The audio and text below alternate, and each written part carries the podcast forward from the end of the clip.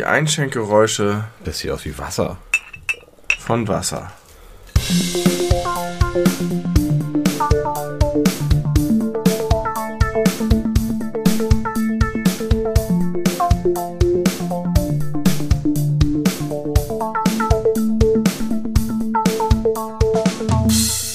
Hi, wir sind's. Liebe Leute, Brüder, Tim, Benny, Benny, Tim. Hallo, Benny. Hallo Tim. Wie geht's dir? Ich bin ein bisschen krank. Ja, man hört's. Man hört's an meiner Stimme. Ähm, ich habe seit Wochen schon schlechte Stimme und morgens verstopft und verschleimt. Aber jetzt seit gestern oder gestern habe ich dann auch noch so eine Art Erkältung heimgesucht. Hast du darüber mit deiner äh, Check-up-Ärztin gesprochen? Das- Über diese ganze Sache? Ja, vorher schon. Ich habe doch jetzt, krieg so einen Termin beim Pneumologen und krieg so eine, eine Schlafmaschine nach Hause. Ach, das hast du über die Hausärztin äh, gecheckt. Und die meint, damit hängt deine morgendliche Halsschmerzhaftigkeit zusammen? Ach, es ist so alles, irgendwas ist offensichtlich mit meinem ganz mit meiner ganzen Atmung schief. Ich schnarche, ich habe nachts Atemaussetzer, ich bin müde, müder als ich sein sollte von dem Schlaf, den ich kriege. Und ich bin morgens zugeronst. Und wochenlang mit Halsschmerzen aufwachen, auch wenn du sagst, das ist Nee. irgendwie immer so? Nicht mit Halsschmerzen, mit äh, Hast du gesagt, den ganzen Januar über. Ja, das stimmt. Halsschmerzen habe ich auch immer mal so ein bisschen, aber das ist nicht so lang andauernd. Sondern was lang andauernd ist, ist dieses, dass ich morgens erstmal aus der Tiefe eklige Sachen holen muss und sie ins Waschbecken schleudere. Jeden Morgen? Ja, Das ist ja wie bei so einem Raucher. ja. Also ein Tuberkulose-Patienten. Ja. Nur, dass da dann das meistens blutig ist. Könnte sein. Bei mir ist blutet nix. Ähm, das ist ein bisschen schade. Ansonsten äh, bin ich weiterhin vorsichtig optimistisch. Wir haben letztes Jahr hier so ein Optimismusfeuerwerk abgedingst mit Februar ist da und die Sonne scheint wieder und wir haben uns bewegt und der Januar ist endlich weg. Letztes Jahr haben wir das gemacht? Nee, letzte Du Folge. hast letztes Jahr gesagt. Letztes Mal. Vielleicht. Kann sein. Und ich habe es falsch verstanden. Cake. Die letzte Folge war äh, nur für Hanni. Äh, Ja. Ich weiß, Hanni hat sie gehört und sich sehr gefreut. Ähm, das, äh, das heißt, alles, was wir wollten, wurde erreicht. Und wehe, ich sehe in der Statistik, dass irgendjemand sonst die gehört hat. Vielleicht hat Hani sie ganz oft gehört. Das kann sein. Mhm. Muss Ja. die Unique Listeners filtern. Oder sie, sie ist, ähm, würdest du sagen, es, es wäre okay, wenn Hanni das einmal so für sich hört und dann einfach zu vielen Leuten geht und das mit denen gemeinsam nochmal hört? So im, Sinne von, hey, Ja. guck mal, was hier für mich sie, gemacht wurde. ja, sie hat die, äh, sie, die Folge gehört ihr.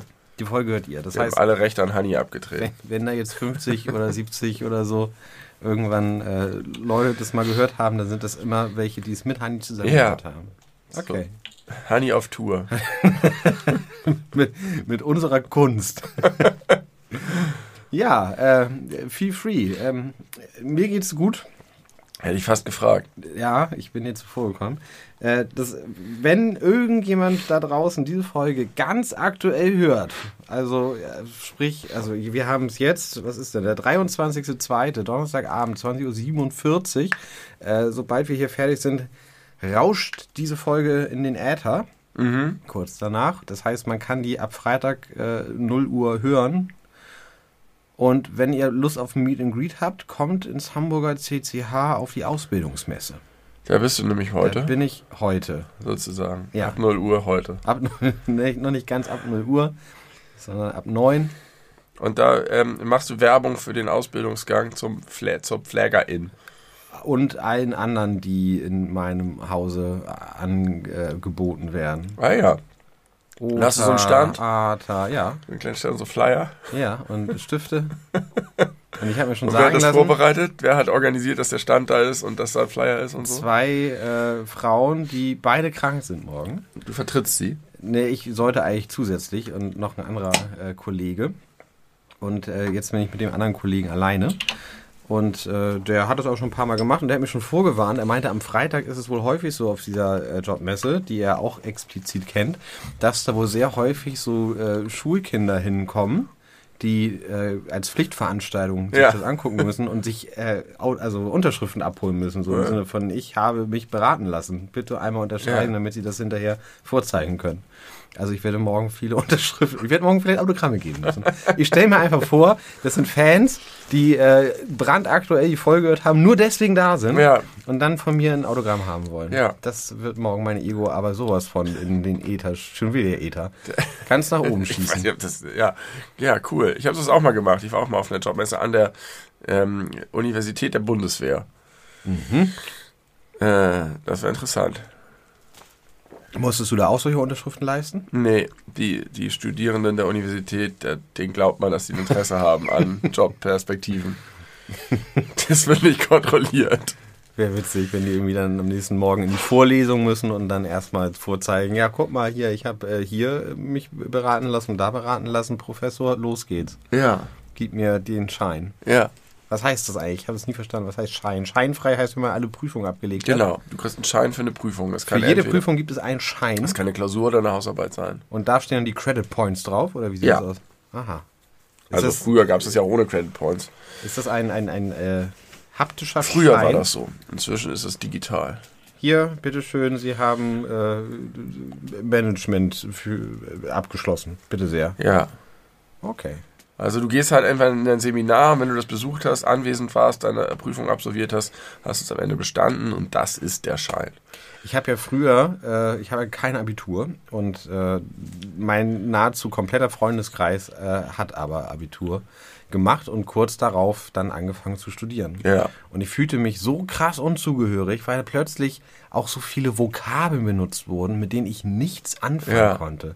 Hey, ich habe ein neues Seminar. Oh, hat der Prof schon das Skript äh, verteilt? exerpieren, Ja, fu- Kommiliton, ich fand das wirklich, Campus.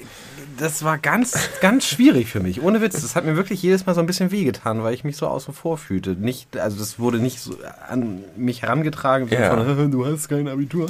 Äh, Das war wieder etwas, was nur in mir selbst geschah. Aber ich fühlte mich wie Ja, ist so ein klar. Aussätziger. Und es ist ja auch einfach dann für alle Leute das Thema und die sind dann voll Ja, in dieser genau. Welt drin und dann Ist ja entdecken auch sie da auf logisch. sich eine neue, schließen sie eine neue Welt und dann ist, ist es das, was die beschäftigt, so wie man später nur noch über Krankheiten redet, so wie wir das jetzt tun. Ich war neulich im Philoturm und danach äh, noch... Filturm, bitte. Philturm, richtig. Ein Philturm und danach noch äh, in der Bib. Mhm. Boah, ey Leute, halt die Fresse. Man kann doch das auch inklusiver gestalten. Kann Aber, man. äh, es, man hat den Sinn nicht mit Hat- äh, Anfang nee. 20. Jetzt sind wir schon wieder bei dem Thema. Wir, wir drehen uns im Kreis. Also es ist artengerechte Sprache, aber es ist natürlich auch eine Sache, wenn man nur mit dir spricht, ist was anderes, wenn du in der Gruppe bist und alle reden darüber, dann ist es ja klar, dass die so reden. Mhm. Dann ist ja auch die richtige Sprache, aber es ist halt doof, wenn du dann daneben sitzt und dich nicht zugehörig fühlst. Und deswegen gehe ich heutzutage noch ungern ins Treppenhaus, wenn Leute da drin sind. Ja, Gut, dass ich kein Treppenhaus mehr habe. sag mal, apropos Treppenhaus und nach Hause kommen und so. Du hast vorhin geschrieben, du müsstest erst noch ankommen. Ja. Und ich weiß, dass das was ist, was normal ist. Und Ja. ich verstehe das auch. Ja. Äh, so von wegen, man hat irgendwie, vorher war man gerade und dann muss man irgendwie. Aber ich, ich kenne das Konzept nicht. Also ich kann es nicht nachempfinden. Es ist mir nicht klar, was das eigentlich wirklich bedeutet. Deswegen würde ich mir, mich freuen. Das ist sowas ne, für alle selbstverständlich, deswegen benutzt man das so, aber es erklärt mir nie einer. Was, was ist die Funktion des Ankommens und was passiert beim Ankommen? Äh, Wie du das Ankommen gestaltest, ist ganz individuell. Da gibt es ganz viele verschiedene Varianten.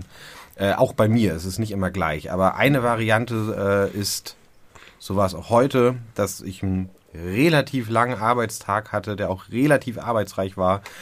Äh, und dann nach Hause kam und dann dachte, jetzt erstmal so für eine halbe Stunde Füße hoch aufs Sofa, Fernsehen an, beziehungsweise Streamingdienst an. Und die Funktion ist System leeren. Ja, genau. Äh, Kraft sammeln, Kraft schöpfen, weil man, äh, weil man erschöpft nach Hause kommt und denkt, ich brauche jetzt erstmal so ein bisschen Ruhe für mich. Ich brauche jetzt, ich habe viel geredet heute, ich habe äh, äh, bei der Arbeit irgendwie viel quatschen müssen und ich war allein zu Hause und es hat mir geholfen, so ein bisschen einfach mal die Schnauze zu halten und mich berieseln zu lassen. Verstehe. Eine andere Variante ist, wenn man irgendwie so ganz aktiv ist, also wenn man so, wenn ich so energetisch nach Hause komme, dann ähm, gehe ich meistens, bevor ich irgendwie mich hinsetze, gleich irgendwie in Haushaltstätigkeiten. Ah ja, weiterlaufen. Genau, weiterlaufen, die, die, den Schwung nutzen, mitnehmen, ähm, das Momentum äh, sinnvoll verarbeiten. Boah, viele verschiedene Synonyme. Aber es gefunden. ist schon erstmal so ein Ding mit zu Hause. Zu Hause etwas Ja. zu Hause machen. Egal ob äh, entspannen oder Ja.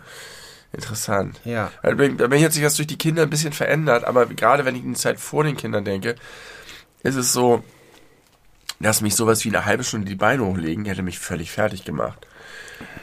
Weil du dann nicht mehr hochgekommen wärst. Ja, das hätte mir sozusagen eher die Energie geraubt, als sie mir gegeben. Aha, okay. Also ich muss sozusagen die ganze Zeit weiterrennen. Du musst also immer Momentum mitnehmen. Ja, eigentlich Sonst- schon. sonst Und es. ist mir auch nie schwer, also es wäre mir früher, also wie gesagt, durch die Kinder ist es anders, aber die Kinder weggedacht, ist es so, dass es mir nie schwer gefallen wäre oder gefallen ist, von einer Tätigkeit sofort in die nächste zu gehen. Nee, das ist auch nicht immer Also so. ich habe das so häufig gemacht früher, dass ich nach Hause gekommen bin, meine Sachen hingeschmissen bin, sofort wieder aus der Tür raus oder äh, kurz Hände gewaschen oder sofort zu Hause das nächste gemacht. Also dass ich, dass ich gar keine Überbrückungszeit benötigt habe. Also ich finde, das kommt auch ein bisschen drauf an, was man vorhat. Was ich früher oft gemacht habe, als ich es noch geschafft habe, regelmäßig Sport zu machen, dass ich irgendwie vom Frühdienst nach Hause ge gefahren bin. Der startete ja um spätestens Viertel nach sechs und endete dann entsprechend so kurz nach zwei. Dann war man so gegen drei in aller Regel zu Hause. Und da habe ich sehr häufig die Erfahrung gemacht, wenn ich an dem Tag noch Sport machen wollte, musste ich direkt, also ab Ja. nach Hause, sofort irgendwie in die Laufklamotten oder irgendwie Sonst zum klappt man zusammen. äh, und los und dann ging das auch immer sehr gut. Oh, Wenn ich mich aber erst irgendwie hingesetzt habe und irgendwie gechillt habe, dann äh, fiel es mir extrem viel schwerer, mich nochmal aufzuraffen. Verstehe. Äh, und ja, das hängt immer so ein bisschen davon ab, was man vorhat, was man irgendwie noch erledigen muss. Aber ich habe mir in diesem Zusammenhang tatsächlich vorhin die Frage gestellt, wenn du jetzt nach Hause kommst von der Arbeit Ja. äh, und Gedankenexperiment, du bist allein zu Hause. Was machst du dann als erstes? Oder was würdest du als erstes machen? Du hast jetzt nicht nichts vor, du musst jetzt nicht sofort einkaufen, du musst nicht sofort irgendwo hin, weil du noch eine Verabredung hast. Was würdest du als erstes tun, wenn du nach Hause kommst? das ist auch äh, sehr anders jetzt zu früher. Jetzt ist es so, dass ich ähm, mir überlege, wie viel Zeit ich wohl habe, bis die ich jetzt frei gestalten kann. Und meistens mache ich es dann so, dass ich ungefähr die Hälfte der Zeit, es kommt, es kommt super doll drauf an, aber ein, ein nicht ungewöhnlicher Fall ist, dass ich jetzt erstes ganz schnell ein paar Sachen aufräume. Zack, die Spülmaschine auf, einmal fegen, kurz was ich sehe, oder schon mal den Tisch decken oder so. Direkt sowas machen, zu den Hühnern natürlich, äh, solche Sachen. Ja. Und dadurch sind irgendwie ist schon mal so, so ein kleiner Block weg. Und wenn die Zeit dann darüber hinausgeht, ähm, dann folge ich tatsächlich einem Impuls. Ich habe manchmal, also auch so, bei- was so den Haushalt angeht, ähm, es ist bei mir richtig am effektivsten, wenn ich merke, irgendwann habe ich, habe ich gerade eine Energie für etwas oder Bock auf etwas. Also, und dann kann ich das machen. Und wenn ich das nicht habe, ist das richtig schlecht. Aber manchmal habe ich das, okay, jetzt kann ich gerade Mail an Hand, Mails an Handwerker schreiben oder das Büro wegsortieren oder mal in den Briefkasten gucken oder so. Und äh, dann gehe ich dem nach. Und das sind solche, wenn ich nach allein, nach, allein zu Hause bin, da höre ich einmal kurz in mich rein. Okay. Es kann auch sein, dass ich sage, geil, ich habe jetzt einfach richtig Bock, ein Video für die beleuchteten Brüder zu schneiden. Und ich habe eine halbe Stunde Zeit, bam, los geht's, die nutze ich jetzt. Und wie war es früher, wenn du sagst, heute, heutzutage ist es ganz anders? Früher hatte ich nicht dieses ähm, Zeit nutzen müssen und so viel an Haushaltssachen, sodass ich früher tatsächlich ganz äh, triebgesteuert sofort auf irgendeinen Impuls bin. Ich bin nach Hause gegangen und hatte Bock, irgendwas zu machen. Und der Impuls war niemals erstmal hinsetzen? Nie. Nie? Nein. Damals nicht, heute nicht. Also es gibt natürlich was, dass ich körperlich völlig fertig bin von irgendwas. Und woran ich mich erinnere, ist, dass ich beim Zivi, äh, wo ich immer so eine riesige Horde Kinder um mich hatte, immer eine halbe Stunde lang einfach auf mein Bett, ich bin auf mein Bett gefallen, vorne über, lag dann da quer auf meinem Bett und habe da 10 Minuten, 20 Minuten gelegen. Und dann bin ich aufgestanden. Die Stille genossen. Ja, hat es mir auch in meinen Ohren geklingelt. ähm, und klar, wenn ich irgendwie super übermüdet war oder ganz viel Sport gemacht hatte oder mich bewegt hatte, dann habe ich mich auch mal hingelegt. Aber meistens habe ich das verbunden mit, ich höre mir eine neue Platte an oder was weiß ich. Kannst du gut Stille ertragen? Ja, Oder Stillstand, viel besser gefragt? Also, nee, aber eig- eigentlich ja nicht, ne? Haben wir schon drüber gesprochen. Bei Nee. Sauna und beim Baden. nee, wenn dann nur in der Natur, draußen, wo es offen und weit ist. Ja. Weil wenn ich irgendwo auf einer Wiese liege oder alleine irgendwo auf dem Deich sitze oder so, das ge- geht super. Das geht super.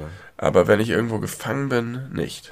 Gefangen in deiner Wohnung, in deinem Haus. Ja, also tatsächlich äh, sehr viel Aktivität. Mhm, okay. Ja, da sind wir sehr unterschiedlich, du und ich. Ja. Ist und deswegen, deswegen hatte ich das vorhin, weil du mir das geschrieben hattest und ich kenne das von der Arbeit so. Ich komme da hin, dann treffe ich jemanden auf dem Flur, dann sage ich, oh gut, dass ich dich treffe. So, ah nee, warte mal, komm mal erst mal an. Dann stehe ich da und denke, was soll ich denn jetzt machen? Dann gehe ich in mein bin doch Büro, da. dann, dann lege ich meine Tasche hin und dann, okay, ich habe jetzt Zeit. Also das ist tatsächlich mir sehr fremd, aber das ist so verbreitet. Und das ist so, Ja. ein, so ein Teil dieses Akklimatisieren. Auch ich glaube, das hat viel mit ja, Akklimatisieren zu tun. genau. Äh, äh, wenn man irgendwo äh, zu Gast ist oder so, nach einer Reise, oh, ich hatte eine lange Reise. Und dann ist auch immer, wenn man irgendwie mit mehreren Leuten irgendwo hinfährt, äh, ja, lass mal jetzt irgendwie alle aufs Zimmer gehen und in einer halben Stunde treffen wir uns wieder unten. Ich denke, wieso in einer halben Stunde? Was macht ihr jetzt alle? Das Allerbeste ist, wenn man mit, mit vielen Menschen irgendwie in ein Haus oder so fährt, was man für ein Wochenende gemietet hat. Erstmal Zimmer zu teilen, zweiter Schritt Mittagsschlaf. Nee, nein, niemals. Also, was du sagst, akklimatisieren. Ja. Das habe ich nicht. Ich habe das. Ich muss mich nirgendwo akklimatisieren. Ich bin sofort da. Also das gilt jetzt für, für die Arbeit. Zu Hause muss ich das auch nicht. Ich du auch im Urlaub ist, oder ich so. Bin, ich bin zu Hause per Default akklimatisiert in dem Moment, wo ich zur Tür reinkomme. Das ist gut so. Äh, es gibt ja auch wenige Orte bis gar keinen, wo ich mich so wohlfühle wie zu Hause. Deswegen äh, gelingt es mir auch so gut, da einfach auch, ja, einfach zu sein. Ist dein neues Zuhause, jetzt hat das das alte Zuhause schon überschrieben? Als zu Hause? Ist Ja, ja, ja, klar, natürlich. Es ging super schnell. Mir gedacht. Es ging super schnell. Es sind ja auch dieselben Sachen da, also vieles ist ja ähnlich. Ja, genau. Und es ist ja vor allem auch dort so, wie ich es gerne mag. Also Ja. ich äh, ist ja nicht so, dass jetzt dass die neue Wohnung so irgendwie eingerichtet ist auf eine Art und Weise, wo ich mich super unwohl fühle. Dann wäre ja was schief gelaufen. Also ist natürlich alles darauf ausgerichtet, dass ich mich da wohlfühle. Ähm, und das funktioniert gut. Äh, das das habe ich aber auch ehrlicherweise nicht, nicht, äh, nicht angezweifelt. Nicht angezweifelt. Aber ich habe, ähm, wo du das gerade gesagt hast, man kommt so, du, du hast ja wie ich, äh, also ich, nicht offiziell, aber tatsächlich zu einem erschreckend großen Teil auch einen Bürojob. Ähm, und du ja auch. Und das heißt, ihr habt ja wahrscheinlich auch bei der Arbeit so einen, so einen Gemeinschaftsraum.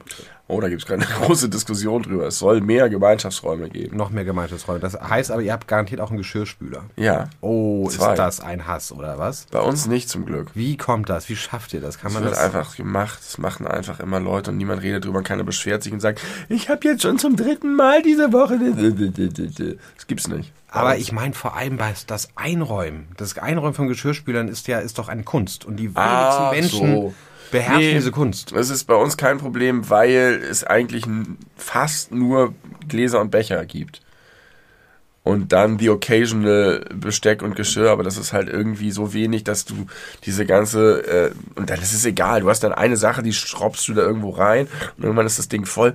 Bürogeschirrspülmaschinen sind auch immer viel voller als zu Hause. Das, das ist so zum Bersten gefüllt und die sind auch so schwer schon, die Schubladen, bis dann irgendjemand sich erbarmt und die anschmeißt. Ähm, ja. Okay, kein Ist Problem. kein- kein Problem bei ich, uns. Ich kriege wirklich jedes Mal die Hasskappe, wenn ich, da, wenn ich da was reinstellen möchte, weil die Leute nicht in der Lage sind, klug diese Sachen einzupacken. Alle nur, oh, scheißegal, rein damit, nach mir die Sinnflut. Und das geht mir auf den Pisser. Ja, aber ist doch vielleicht egal, weil es nicht deiner ist. Also was ist denn der Nachteil, dass es irgendwie. Dass ich oft meine Sachen nicht mehr reinkriege, zum Beispiel. Ach so, dann stellst du oben drauf und machst das Ding an. Nee, das kann ich nicht. Das, nee, das macht mein Gewissen nicht mehr. Das mache ich so. Dann fange ich an umzuräumen und dann dauert das und dann ist der auch noch so tief und ich muss mich bücken und das. Aber was ist denn und, richtig? Weißt du, was die größte Scheiße ist? Das, was das? Was haben die sich dabei gedacht? Diese Tür der Geschirrspülmaschine geht automatisch hoch, wenn du sie nicht aktiv runterdrückst. Ja, du musst die untere Schublade drauflegen. Ja, das ist doch super Kacke. Was, Was, soll ist, was das? ist wohl der Grund dafür? Da hat ja vielleicht einen Grund. Keine Ahnung. ja, weil es den Leuten egal ist, weil sich jemand anderes drum kümmert. Nein, was ist der Grund, dass sie automatisch Ach so, hochgehen? dass man da nicht gegenläuft, wenn es offen ist. Vielleicht, Außer man legt die Sch- die Schublade drauf. dann würde es gehen. Aber, ja, keine Ahnung. Und wer lässt sie, ja, weiß ich auch nicht. Äh, aber was ist denn richtig? Was sind denn die richtigen Kategorien? Also welche Fehler kann man machen? Beim Einräumen, Ja. also erstmal, okay, wir stellen uns eine leere Spülmaschine vor. Mhm. Und auch, also du hast recht, der überwiegende Teil sind Gläser und Becher.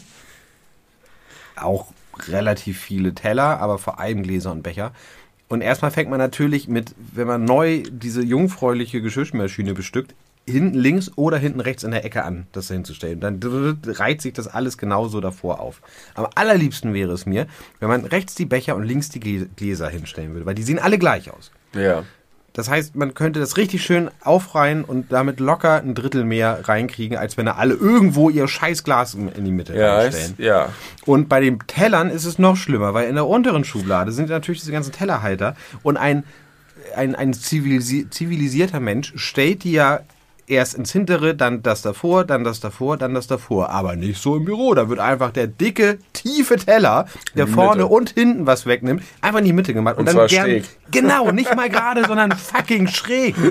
Und dann gibt's da noch äh, Glaskaraffen, die da viel benutzt werden, die da auch irgendwie dumm drin stehen und dann auch immer verhindern, dass ich das Ding Oh ja, das ist auch schlimm, kann. wenn die Leute das nicht checken, dass man am Ende, bevor man sie einmal einmal kontrollieren einmal muss, dass sie das drehen muss, ob das noch drehbar Also ist. ich kann sehr sympathisieren mit deinem Leid, aber ich sehe die Dinge, glaube ich, ein bisschen anders, beziehungsweise bei der Büromaschine kann ich das voll verstehen. Gerade wenn man so viele gleiche Sachen hat, macht es keinen Sinn, die unterschiedlich zu positionieren. Hier bei uns zu Hause gibt es so viele verschiedene Dinge, die in die Spielmaschine tun, gehen, dass ich sehr vorausschauend die Dinge an einen bestimmten Ort tue. Je nachdem, was ich erwarte, wovon noch was dazukommt. Es gibt zum Beispiel Spülmaschinenladung bei uns, wo ich sehr viel Schüsseln oben drin bei den Gläsern und Bechern habe, weil ich weiß, dass wir unten relativ viele Töpfe und Pfannen haben. Wenn ich aber einen Überschuss an Gläsern und Bechern habe, tue ich die Schüssel nach unten, damit oben die Gläser und Becher besser reinpassen. Ja. Und so gibt es auch Sachen, wo du manchmal sehen musst, ah, ich tue das lieber hier auf die rechte Seite oder ein bisschen nach vorne. Und ich räume schon auch immer noch mal ein bisschen um, je nachdem, was sich ergibt. Aber vor allen Dingen hast du eben gesagt, Teller, dann den davor, dann den davor. Das ist aus meiner Sicht ein großer Fehler. Hä? Denn man darf die Dinge nicht zu eng packen. Also Nee, na, ja, man darf nicht sozusagen nicht, nicht jeden Spot benutzen, sondern das Geile an Spülmaschinen ist, dass die so viele Optionen haben. Die sind so gemacht, dass du viele verschiedene Dinge auf unterschiedliche Weise da reinpacken kannst, je nachdem, wie, welche Tiefe sie haben, welche Krümmung sie haben, wie hoch und so weiter sie sind. Das heißt, zu eng stellen ist immer ein großer Fehler. Flache Teller kann man äh, Reihe an Reihe an Reihe an Reihe Kann man stellen. ja. Aber bei, bin bei, ja, bei tiefen Tellern sieht es natürlich anders aus. ich mach's eher so bei Brettern. Brettern können Reihe, bei flachen Tellern machen, lasse ich manchmal auch schon einen Platz frei. Weiß ich nicht genau. Unterschiedlich. Unterschiedlich. Kommt auf die Spülmaschine und natürlich auf die Sachen an. Und Besteck? Mm, Das ist eine solche, also die, bei, der, bei der Arbeit ist es eine solche, wo oben so eine extra Schublade ist, so eine, so eine ganz flache. Haben wir auch. Ähm, ja, da, da ist Sodom und Gomorra. Also das, da achtet keiner auf irgendwelche Regeln. Also noch, das, da fällt es noch doller auf als bei den ganzen anderen Sachen. Da, in meiner alten Wohnung hatten wir ja noch eine kleine Spülmaschine. Da habe ich immer darauf geachtet, dass in einer, also ganz hinten waren in aller Regel die Gabeln, dann in der Mitte kamen die Löffel und ganz vorne die Messer. Ja. Aber vor allen Dingen ist wichtig, dass sie beim Einräumen sortiert werden. Ja, beim Einräumen. Ja, du, sortieren. die meisten Leute sortieren sie beim ja, Ausräumen. das ist, das ist und dann blöd. sagen die, wieso ist doch egal, beim, aber nein, es ist nicht egal, denn beim Einräumen legst du in der Regel nur ein oder zwei Teile rein Mhm. und dann ist es, macht es keinen Unterschied, ob du sie irgendwo hinlegst oder an die richtige Stelle. Beim Ausräumen, das ist so befriedigend, wenn du so zehn Ja, Messer mit ja, einer ja, Faust ja. und bam in die Exakt, Schublade. exakt. Und das macht kaum einer. Aus den gleichen Gründen äh, sortiere ich auch die Socken beim Wäscheaufhängen bereits auf die. Ah ja, Also ja. das ist natürlich nicht Ja. genau das, das, dasselbe, derselbe Thrill, aber es ist halt trotzdem irgendwie ganz cool beim Zusammenlegen. Gerade wenn man eine Frau hat mit äh, 100 verschiedenen, leicht verschiedenen weißen Sockenpaaren, Ja. ähm, dann ist es sehr viel angenehmer. Ja, das ist befriedigend. Und das macht keiner. Keiner, keiner, Nee. keiner checkt das. Und das ist tatsächlich für mich auch ein Problem, wenn hier Leute zu Besuch sind. Und die, das ist ja natürlich toll, dass sie das einräumen, aber es ist, ich habe mich schon manchmal dabei erwischt, dass ich Besteck nachsortiert habe. Was total hohl ist, weil es das untergräbt, aber ich bin jetzt so- sozusagen da, ich habe dann Spleen. Ja, ich auch. Ich habe das in meiner alten Wohnung auch gemacht. Wenn da Leute zu Besuch waren und da Sachen ein- reingeräumt habe, dann habe ich die auch. Ich meine, das ist ja auch nicht viel Arbeit, das nochmal umzusortieren. Und das ist der den Thrill beim Auspacken Ja. auf jeden Fall wert. Ja, das ist auf richtig jeden Fall. geil. Da bin ich ganz auf deiner Seite. Wann waren wir uns das letzte Mal so einig? Ja, selten. Selten, ne? In solchen Dingen vor allem. Ich habe mir Gedanken gemacht über Deutschland und Amerika. Und Ja. ein, ein, ein großer, großer äh, gesellschaftlicher äh, Unterschied ist mir aufgefallen. Ich gucke ja, und da möchte ich auch gleich gerne noch etwas ausführlicher drüber reden, äh, gerade die wunder, wunder, wunder, wunderbare Serie Parks and Recreations. Und da gibt es eine Folge von einer Staffel, die muss so von 2012, 13 rum gewesen sein. Äh, da spielt einfach Joe Biden kurz sich selbst. Ja. Und äh, in dieser sehr überzeichneten, humoristischen, äh, bunten, wilden Serie kommt einfach Joe Biden vor und die Hauptfigur Leslie Knope liebt halt Joe Biden mega doll. Das wird vorher immer wieder äh, angeteased. Und dann kommt, tritt er tatsächlich, der echte Joe Biden, da auf und dann fest ihn so an, kann es gar nicht glauben. Und als Vizepräsident damals? Als Vizepräsident damals. Und ich habe mir gedacht, das würde in Deutschland so nicht funktionieren. Oder vielleicht würde es funktionieren, aber kein hochrangiger deutscher Politiker würde auf die Idee kommen, bei Jerks mitzuspielen, mhm. während er in Amt und Würden ist. Ähm, Guido Westerwelle war im Big Brother. War im Big Brother Haus. ich glaube, der war sogar auch bei gute Zeiten, schlechte Zeiten, irgendwie zwei Folgen mal. ähm, der ist vielleicht die einzige Entsprechung dessen, aber es ist ja immer noch was anderes irgendwie. Und jetzt ist er einfach der fucking Präsident der USA. Und das ist ja. nicht so lange her. Und ich finde, das ist nochmal was anderes als Donald Trump, der bei Kevin Allein zu Hause 2 dabei war, weil da war er noch weit davon entfernt, äh, ein politisches ja. Amt zu bekleiden. Aber Joe Biden war da einfach der Vizepräsident. Ja. Und also, ich finde, da hat man mal, oder das ist ein schönes Beispiel dafür, dass das amerikanische, die amerikanische Gesellschaft so krass viel mehr auf Entertainment ausgelegt ist, so vom, vom, vom, vom Grundsatz her, als die Deutschen. Würdest du das so bestätigen? Äh, weiß ich nicht. Ich weiß auch nicht, ob das ein Zeichen dafür ist. Kann sein. Aber es kann auch einfach sein, dass es unabhängig von der Frage, ob man auf Entertainment ausgelegt ist, eine größere Entspanntheit und Lockerheit mit solchen Sachen hat, dass man das in Deutschland sich vielleicht 20 Mal überlegt, welche Wirkung könnte das haben und ist das seriös genug und wir müssen das trennen und so weiter. Und ähm, ja, weiß ich nicht. Ich glaube einfach eine, eine größere Entspanntheit damit und eine Selbstverständlichkeit im Umgang auch mit Popkultur. Ja, guck mal, du hast erinnerst dich vielleicht vor der Bundestagswahl waren doch alle drei Spitzenkandidatinnen äh, bei Late Night Berlin, wo sie sich von Kinderhaben interviewen ja. lassen. Hast du die alle drei zufälligerweise gesehen? Nee, ich, äh, ausschnittsweise. Ich habe Laschet, glaube ich, gesehen und ein bisschen Scholz. Äh, lohnen sich alle drei. Und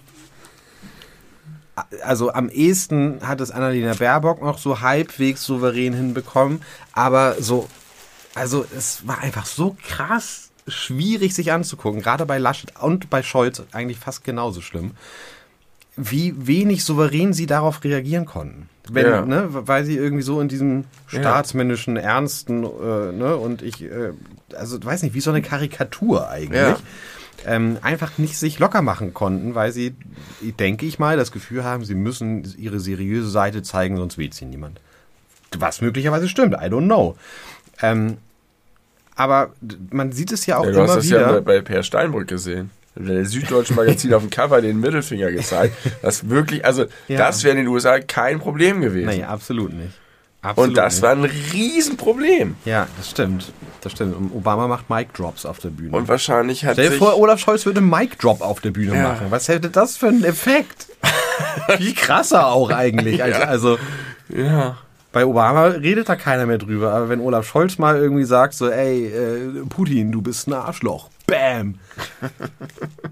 Was wäre da los? Auf der ganzen Welt. Ja, oder, oder Merkel hätte das gemacht. Stell dir das vor. Und ich finde dieses, also, das habe ich immer an, an, irgendwo anders gehört. Ich weiß leider nicht mehr wo. Ich kann jetzt keine Credits dafür geben.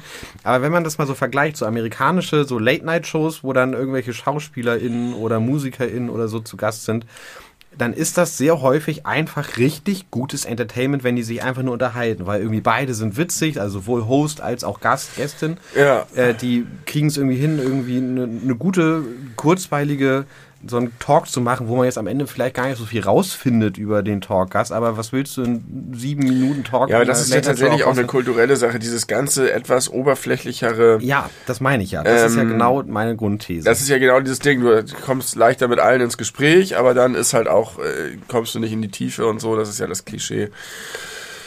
Und das trägt sich da wahrscheinlich auch drüber, dass die kulturell einfach äh, äh mehr äh, also fähiger darin sind, so ein, so ein Smalltalk auf so einem Niveau zu begeben, begehen, ohne sich, äh, ohne irgendwo in Fettnäpfchen zu treten oder irgendwas falsch zu machen oder so. Ja.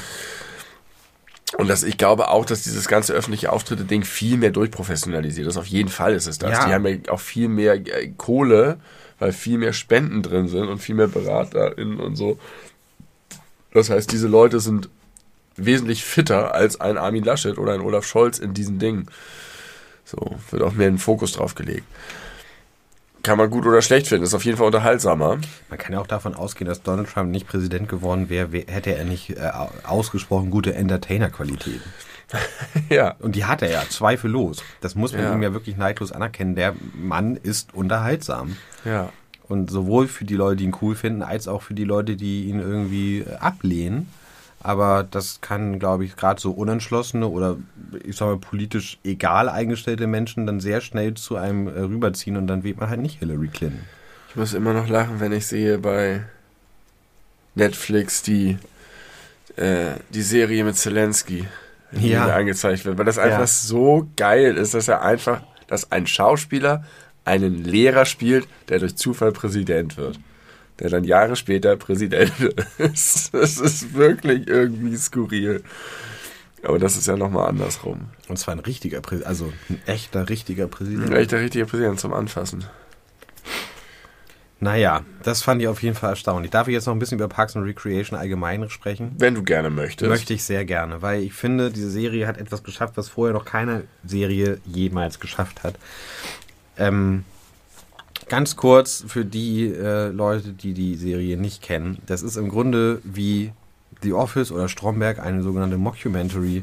Man verfolgt Leslie Knope, äh, eine Angestellte der, äh, des, der Regierung, in Anführungszeichen, von Pawnee, eine kleine, kleine Stadt in Indiana. Und sie ist davon Ach, überzeugt. da kommt er ja auch her, beiden. Oder? Was Indianer? Weiß ich nicht, ist das so? Das würde ich fast noch ein Nee. bisschen schöner finden. Nein, ich glaube nicht. Vergesst, was ich gesagt habe. Das ist, glaube ich, totaler bereits, Quatsch. bereits vergessen.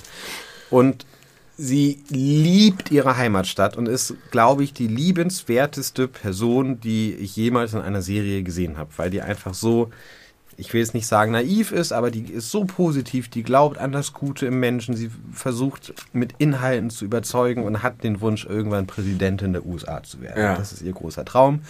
Äh, liebt irgendwelche äh, so weibliche Role Models, hat in ihrem Büro Bilder von Hillary Clinton und Condoleezza Rice und äh, ganz vielen weiblichen äh, po Politikerinnen und kämpft für die gute Sache, hat ein gutes Herz, ist dabei immer ein bisschen drüber, ein bisschen crazy, aber einfach sehr, sehr liebenswert. Und über die Zeit, die ich die Serie jetzt geguckt habe, ich habe die ja sehr schnell geguckt, weil ich immer dachte oder weil mir angezeigt wurde, dass die Mitte Februar aus dem Streamingdienst Wow verschwinden wird. Und äh, ja, deswegen habe ich mich richtig beeilt für die sieben Staffeln und dann musste ich rausfinden, nachdem ich schon drei Folgen, die ich verpasst habe von Staffel 4, gekauft habe, dass die jetzt einfach trotzdem noch weiter bei Wow läuft bis zum 31.03. aus irgendwelchen Gründen. Also ich habe mich in kurzer Zeit viel damit beschäftigt und es ist dazu, äh, es ist passiert, dass ich vor Freude, also weil ich mich mit Figuren aus dieser Serie, sie ist nicht die einzige tolle Figur, aber äh, sie geht mir ganz doll ans Herz, einfach weinen musste. Ich saß allein zu Hause und habe richtig dicke Krokodilstränen geweint, weil ihr was sehr Gutes passiert ist. Ist so eine Feelgood-Serie. Aber kein Drama. kein, überhaupt kein Drama. Es ist wie Stromberg oder The Office. Naja, das ist ja, Ja, das ist ja stimmt, schon ja. ein bisschen hart. Also das Ja. ist ja, ist genauso grenzwertig recht. Das war, das war ein schlechtes Argument. auf jeden Fall keine Feelgood-Serie, Stromberg. Ja, du, du hast vollkommen recht. Da habe ich sehr schnell, zu viel zu schnell äh, zurückgeschossen. Ähm, nein, das ist eine totale Feelgood-Serie. Also auch da passieren Dramen, aber in dicken Anführungszeichen. Und es gibt vor allem eigentlich keinen kein tragisch-komischen Charakter, ähm, sondern tatsächlich alle eher sehr positiv. Äh, deswegen äh, kann man die auch richtig gut so weggucken. Und äh, ja, ich habe, und jetzt auch schon zum zweiten Mal, ist nicht lange her, habe ich das zweite Mal, einfach vor Freude geweint. Schön. Und- das kenne ich nicht bei Serien tatsächlich. Kannte ich auch nicht bis zu diesem Zeitpunkt. vor Freude, vor Rührung natürlich. Aber ja, interessant. Ja, ich hätte einfach, ich hätte auch sagen können unter Tränen, you go girl oder sowas. Äh, So habe ich mich gefühlt in dem Moment. Dass ich so, ja, einfach vor lauter Gönnung geweint. Nie was davon gesehen, von der Serie. Und ich habe das hier und da mal gehört, aber nie so prominent. Aber man kennt irgendwie etliche wäre. Memes daraus. Ah ja, das kann natürlich sein. GIFs wahrscheinlich auch. Ja, Memes und GIFs äh, sind, da ist die Serie äh, groß drin. Das ist ja im Grunde, ist es ja so eine Crew von Saturday Night Live. Ähm, Ach so. Wo, also sehr viele von den äh, DarstellerInnen sind und waren bei Saturday Night Live. Und äh, ja, entsprechend ist auch der Humor. Das ist auch irgendwie ein sehr ungewöhnliches Setting für eine Serie. Total. Jetzt wundert man sich, wie sie darauf gekommen sind, das Serie über das Grünflächenabend zu machen. Das weiß ich auch nicht. Urlaub. Also schaut euch Parks and Recreation an und weint dicke Freudenkrokodilstränen. Genau, das ist mein. Krokodilstränen sind nie aus Freude, oder? Was sind Krokodilstränen? Das sind immer, wenn man auf die Tränendüse drückt, ne? Also wenn man so es übertreibt und damit eine Reaktion haben will. Ja, und ich glaube, es ist auch vor allem ein sichtbares Wein. Es gibt ja auch einen Wein ohne Tränen, Und warum weinen Krokodile dicke Tränen? weil die dicke Tiere sind. dicke Augen haben. Ja, relativ große So Augen. könnte man auch anderes, hätte man auch ein anderes Tier nehmen können. Elefant. Das ist völlig random. Elefanten können wirklich weinen, ne? Oh, das ist so bitter. Da gibt es so richtig schlimme Videos. Äh, mit so ganz trauriger Musik unterlegt. Und dann sieht man weinende Elefanten und dann hier spendet gegen Wilderei und gegen Elfenbeinhandel oder so. Ja. Sowas hasse ich.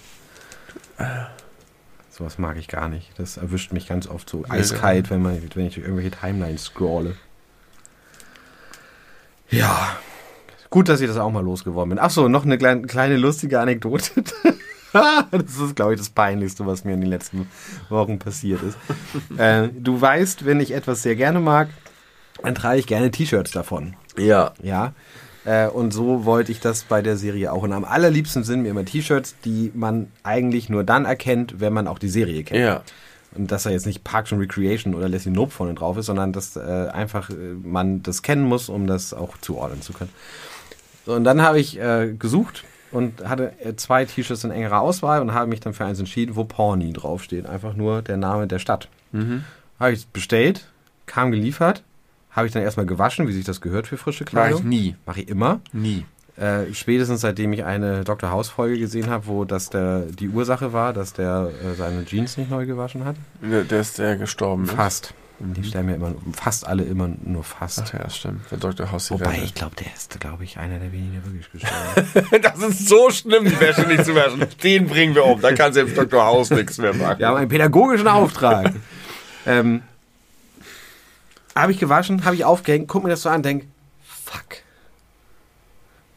Da steht drauf Pawnee, Illinois.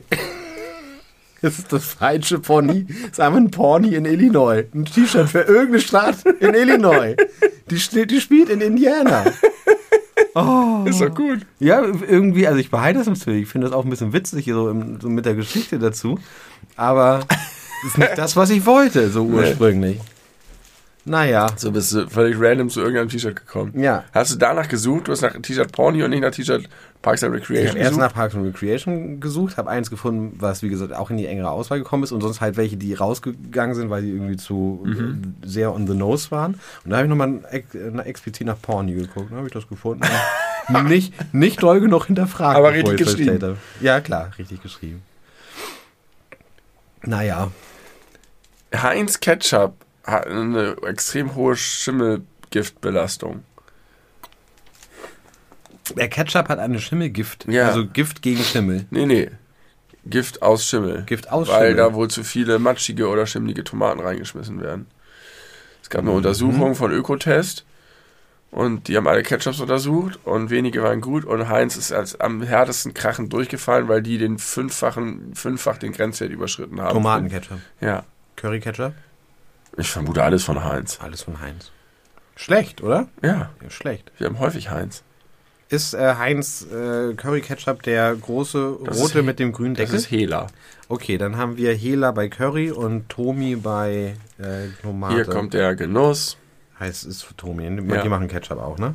Ja, ich kenne jetzt Tomi eher so von Senf und Remoulade, aber ich gehe davon aus, dass die auch Ketchup Ich glaube, die haben auch Ketchup. Livio gibt's, gibt's auch. Livio steht auf dem Kopf. Haben- War früher das Alleinstellungsmerkmal von Livio Ketchup. Jetzt machen das Wie alle. kann es das allein? Nee, äh, Hela. Hela nicht. Hela äh, äh, wie, äh, widersetzt sich dem sinnvollen. Wieso kann man, also das muss doch von Anfang an so konzipiert worden sein, wie eigentlich. Ja, früher gab es nur ähm, ähm, eigentlich Glasflaschen. Glasflaschen, ne? Und die standen nicht auf dem Kopf, die waren oben so spitz zulaufen. Ja, und dann kam Livio und hat das Game aufgemischt mit dieser Flasche, die jetzt alle machen. Und aber diese, diese, diese Glas-Tomaten-Ketchup-Flaschen, die äh, sind ja Namensgeber für den sogenannten Ketchup-Effekt. Den kenn ich nicht. Den kann man in verschiedensten Situationen äh, anwenden, wenn man quasi versucht, irgendwo ein bisschen nur wenig von so. zu geben und dann gibt man Ja, viel genau. zu viel. Ja. Mir fällt kein gutes Beispiel gerade ein, was außerhalb Ich des Sexualbereichs zu finden ist. kenn's nur aufs für, auf Ketchup angewendet. Und das ist ein bisschen blöd, weil Du diese kennst den Flaschen, Ketchup-Effekt nur auf Ketchup. Ja, Okay. da kenne ich ihn gut her. Aber ich finde das ein bisschen blöd, weil diese Glasflaschen, diese klassischen, sind super schön. Gerade mit Ketchup. Und wenn also so, so der Ketchup gut rausläuft, also die Glasflasche, die oben spitz und die ja so ein bisschen dickeres Glas hat, ist es so toll und so viel besser als diese blöden, billigen Plastik-Quietschi-Flaschen. Aber der Ketchup-Effekt ist dermaßen für den Arsch. Ich mag auch Senfgläser sehr gerne. Ich habe nie Senf aus der Tube, weil ich Senfgläser so gerne mag.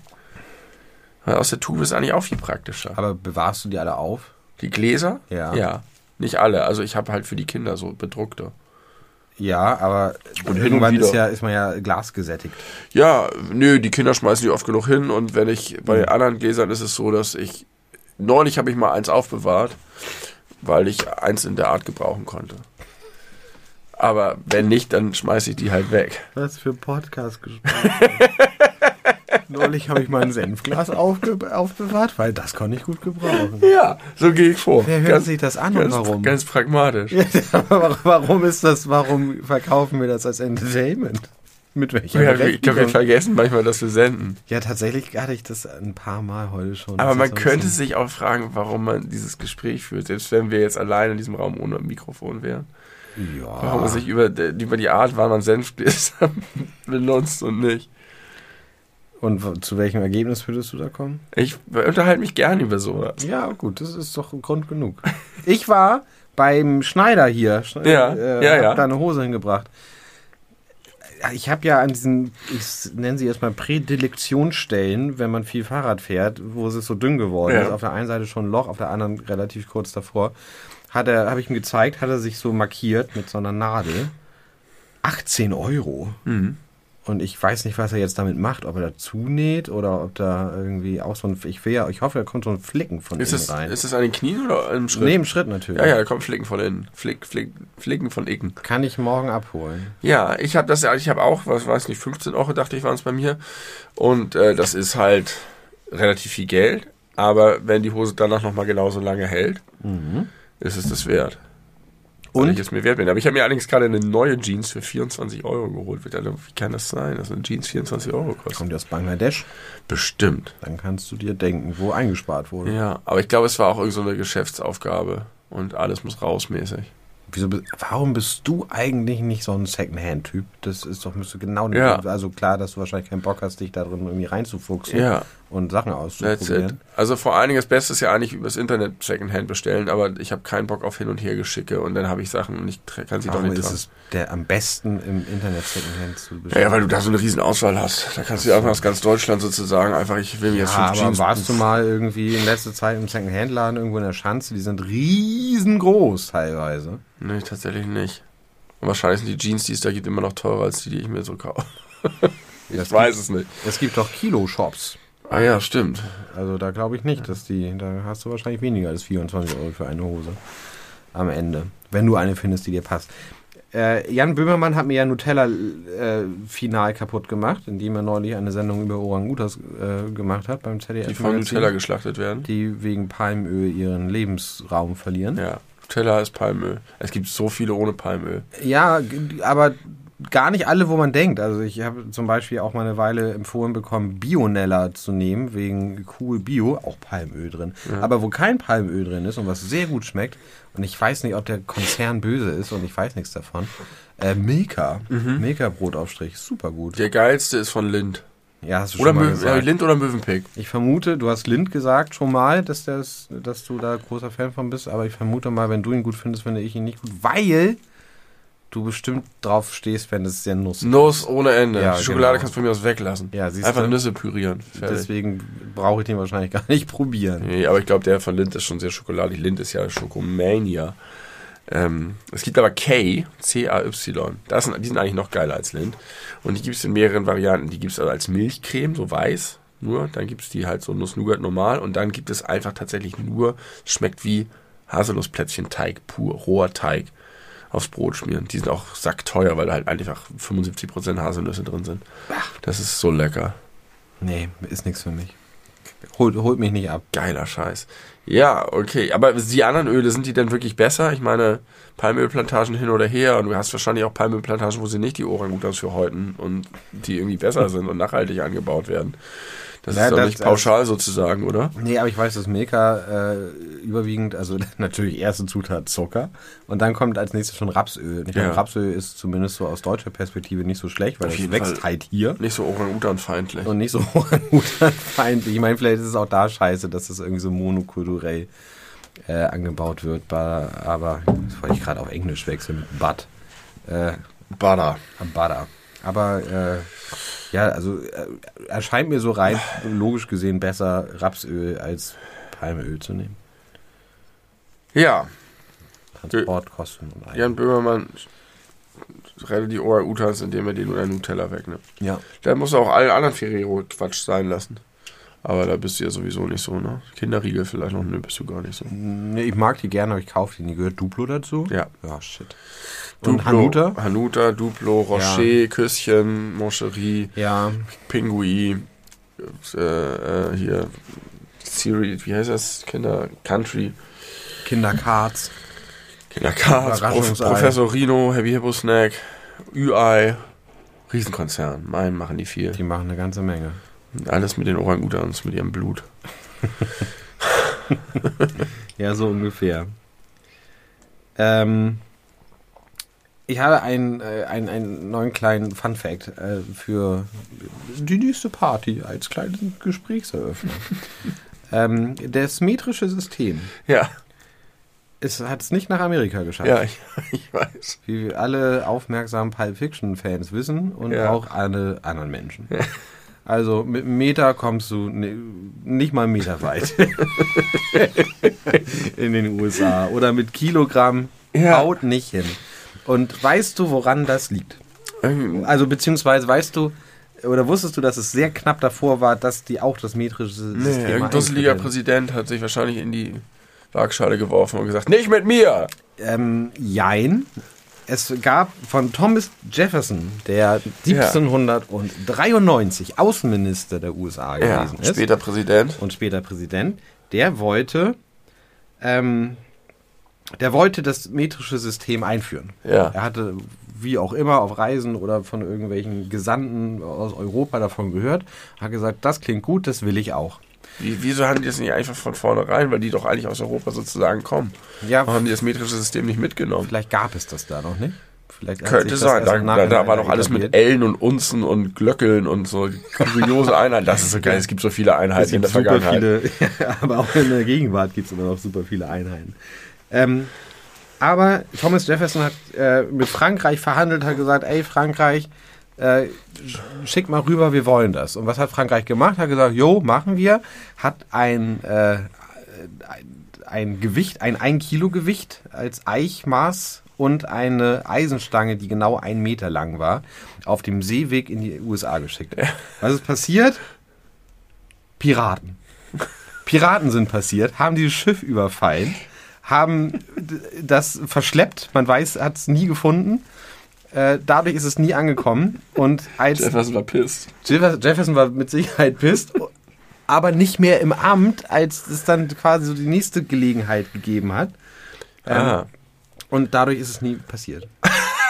Weil Piraten im Jahr 1793 ein Schiff überfallen haben. Jetzt musst du mir mal überlegen, Haben was nicht das für einen krassen Impact diese Piraten hatten. Ja. Die haben wahrscheinlich gar nicht mehr, ge- haben sich hinterher mit der Eisenstange aber gegenseitig auf den Dötz gehauen, während sie Rum reingedonnert haben. Dann haben wir gedacht, was ist das? Zack, vom Bord geschmissen. Ja. Irgendwo liegt das jetzt noch im Atlantik. Ja.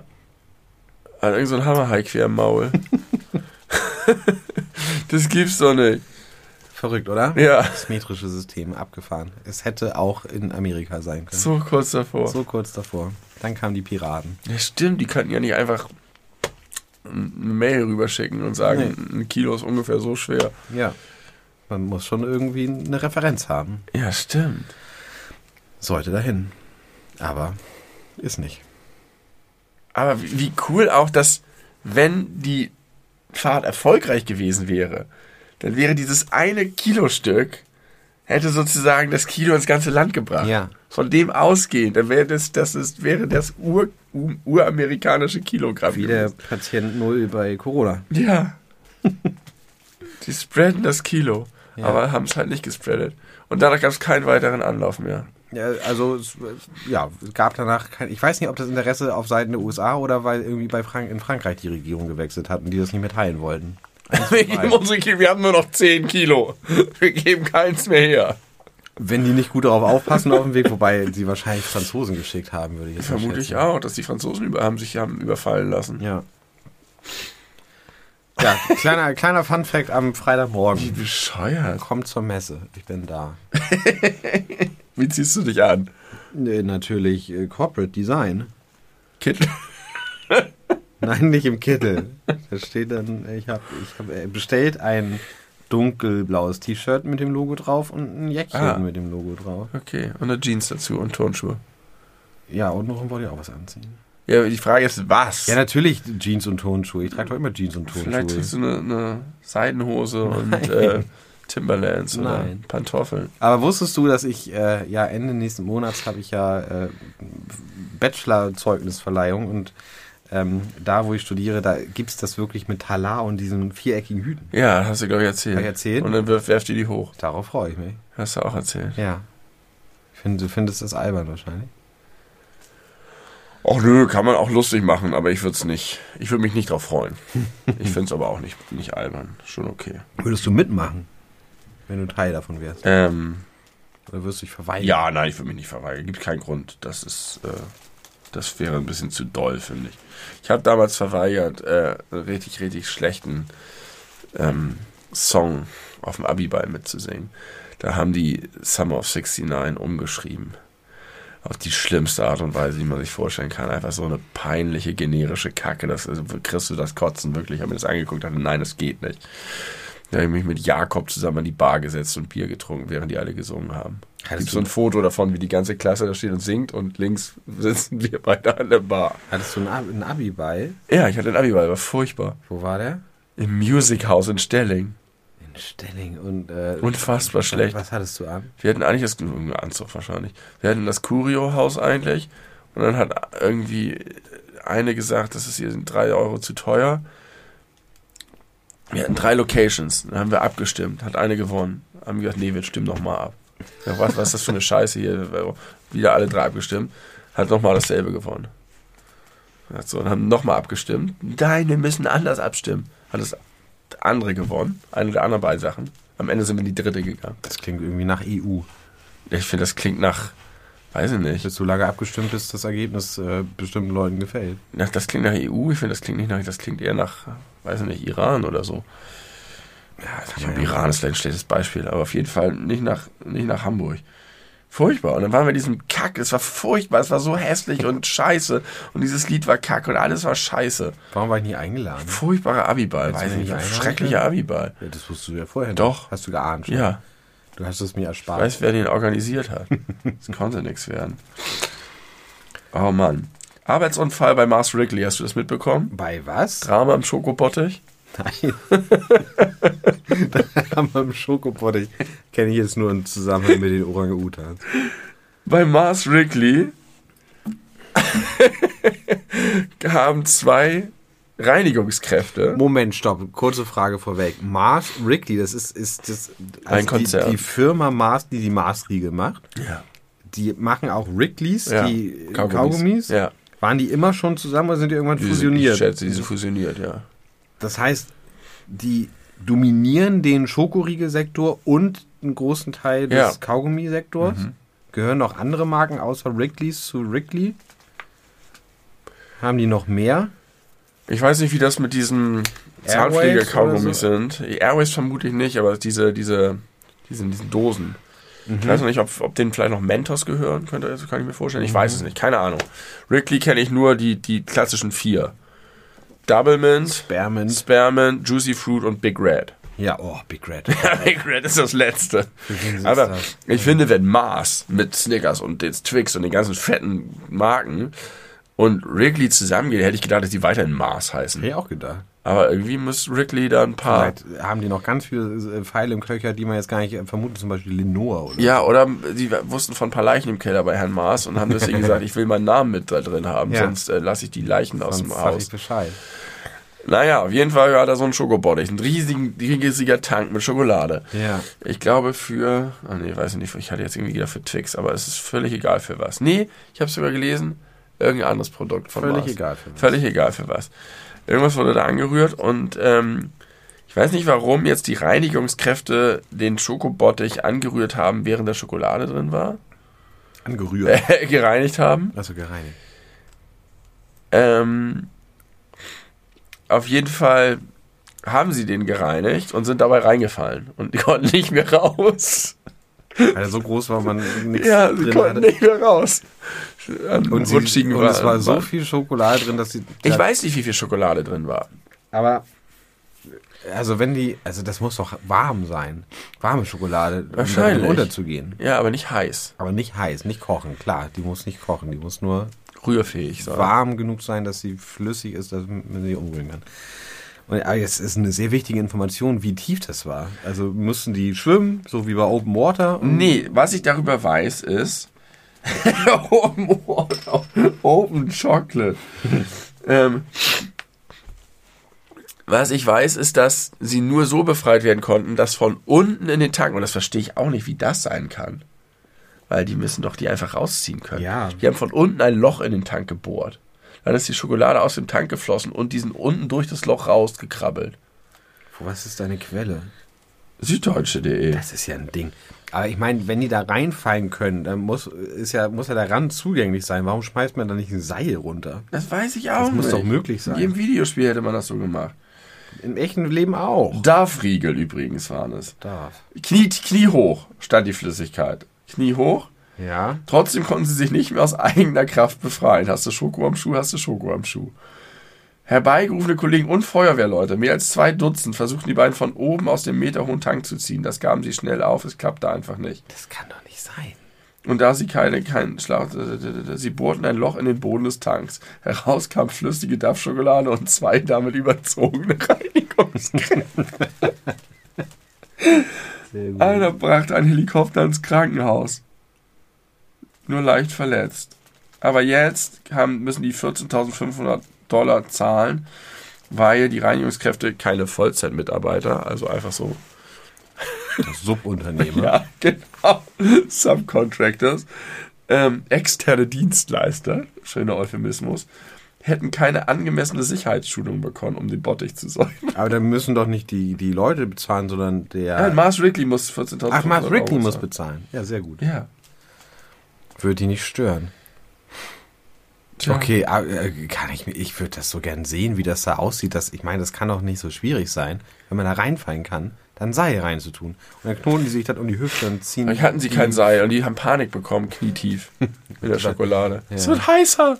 Ob die davon geschleckert haben? Mit Sicherheit. Glaube ich auch. Also, was Schokolade geschwommen. Also ich finde, wenn du schon in so einer Situation bist, musst du es auch umarmen. Ich hätte da einfach Runden geschwommen. Die Frage ist, ob diese Schokolade schon so weit im äh, Herstellungsprozess gediegen war, dass sie auch genießbar war. Also war da schon Zucker drin und so, ist jetzt die Frage. Ja, vermutlich. Kann ja sein, dass es erstmal nur so die reine Kakaomasse ist und die ist ja nicht so lecker. Ja, auf, jeden Fall probieren. Mars ist mit einem Jahresumsatz von 22 Milliarden Dollar der mit 8 Milliarden Dollar Abstand größte Süßwarenhersteller der Welt. 8 Milliarden vor dem nächsten. Und dabei haben wir eben festgestellt, was alles zu Ferrero gehört. Ja, nicht Mars. Nee, nicht Mars, aber. Ferrero kommt aus Italien. Ja, ja, aber ist ja auch sicherlich äh, eher Richtung Big Player unterwegs, aber bei, bei FH schl schlechter dran als Mars. Aber Meter hoch ist auch komisch. Wenn er nur einen Meter hoch ist, ist es, glaube ich, kein Problem, da rauszukommen. Also der muss ja schon irgendwie über ihren, deutlich über ihren Köpfen gewesen sein. Und dann war da aber nur knietief Schokolade drin. Ja, also Warum reinigen die von oben ein Bottich in dem Knie und wieso fallen zwei Leute rein? Wie, wenn einer so reinfällt, kurios. will der andere den retten und ist dann hinterher gepurzelt? Da stellen sich so viele Fragen. Ja. Ja. kannst du irgendwie mal dem Autoren, der Autorin dieses Artikels schreiben? Ja, nicht genug recherchiert. Oder ich sollte besser mit diesen Menschen in Kontakt treten. Besser ist das. Wir würden die gerne ferninterviewen für unseren Podcast. Bitte seien Sie weiblich. das, ist, das, ist, das ist komisch. Wie mag das passiert sein? Irgendwas stimmt nicht an der Geschichte. Nee. Die, das ist, die, die wollen Das ist ein irgendeine bisschen andere... Willy Wonka-mäßig auch. Ja, die wollen. an- das stimmt. Nee, die wollen irgendwas anderes vertuschen. Meinst du? Ja, die hatten irgendwas anderes vor. Die mussten sich dann da verstecken und so tun und I don't know. Irgendwas stimmt da nicht. Ich habe das Gefühl, da könnten wir einer Sache auf die Spur kommen. Apropos äh, Verbrechen, unaufgeklärte Verbrechen. Aktenzeichen XY ungelöst. Genau, Aktenzeichen Bilderbuch ungelöst.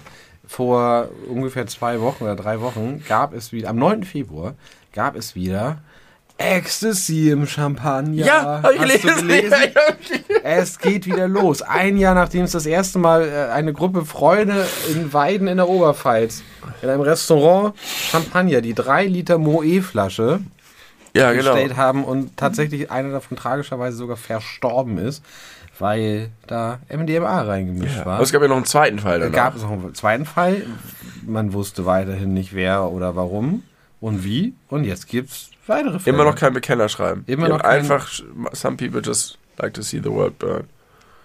Richtig. äh, wobei, also ich würde mich, also ich wundere mich ein bisschen, weil da steht immer drin, wenn man sich darüber informiert, dass der mit Ecstasy gepanschte Champagner nicht perlt und trüb ist. Ja. Wer trinkt untrüben Champagner ohne Kohlensäure? Drüben. Trüben Champagner ohne Kohlensäure. Weiß nicht, vielleicht nach der vierten Line merkst du das nicht mehr. Das kann sein. Ja, das kann sein. Genau, ein Mann starb, sieben Gäste wurden vergiftet. Wenige, das beim ersten Mal, wenige Tage später gab es einen ähnlichen Vorfall in den Niederlanden, bei dem vier Menschen vergiftet wurden. Der Wirt ist unverdächtig, der konnte seine Unschuld nachweisen. Es war ein Aber- tragischer Zufall, überall hätte es sein, hätte es passieren können. Ja. Und jetzt, man weiß es nicht. Es ist, Man weiß es weiterhin nicht. Das ist doch verrückt. Da, weißt du, irgendwo sitzt jetzt so ein Typ beim BND oder bei der Kriminalpolizei oder so und hat diesen Fall auf dem Tisch und hat so ein, so ein heftiges Board an der Wand und, und versucht, diesem Rätsel auf den Grund zu gehen und wühlt die Akten immer wieder und macht, kann sich keinen Reim draus machen. ja, Kein Motiv. ja. Bestimmt. Und hat da äh, alles schon so verbunden mit so kleinen Häkchen. Er hat aber nichts viel zu verbinden. Er hat nur die Toten und die Flaschen. Da kann ja sein, dass, dass die mehr äh, Ja, können, ja, Äh, wissen als wir. Es ist schon eine geile Puzzlearbeit, ne? So mit das nachzugehen, dann guckst du, wo kommen die her? Gehst du für so verschiedenen Spuren nach? Kommen die alle aus demselben äh, Herstellungsort? Genau, oder die Chargen sind ja bekannt. wer hatte Zugriff dazu? Zu welcher Uhrzeit sind die abgefüllt worden oder so? Dann kannst du so richtig Detektiv spielen. Ja. Und wirst dafür bezahlt. Traumjob. ja, dann spielst du es halt auch nicht, dann ist es Dann bist du es. Dann bist du es. Ähm, wie unnütz sind bitte diese digitalen Unterschriftfelder?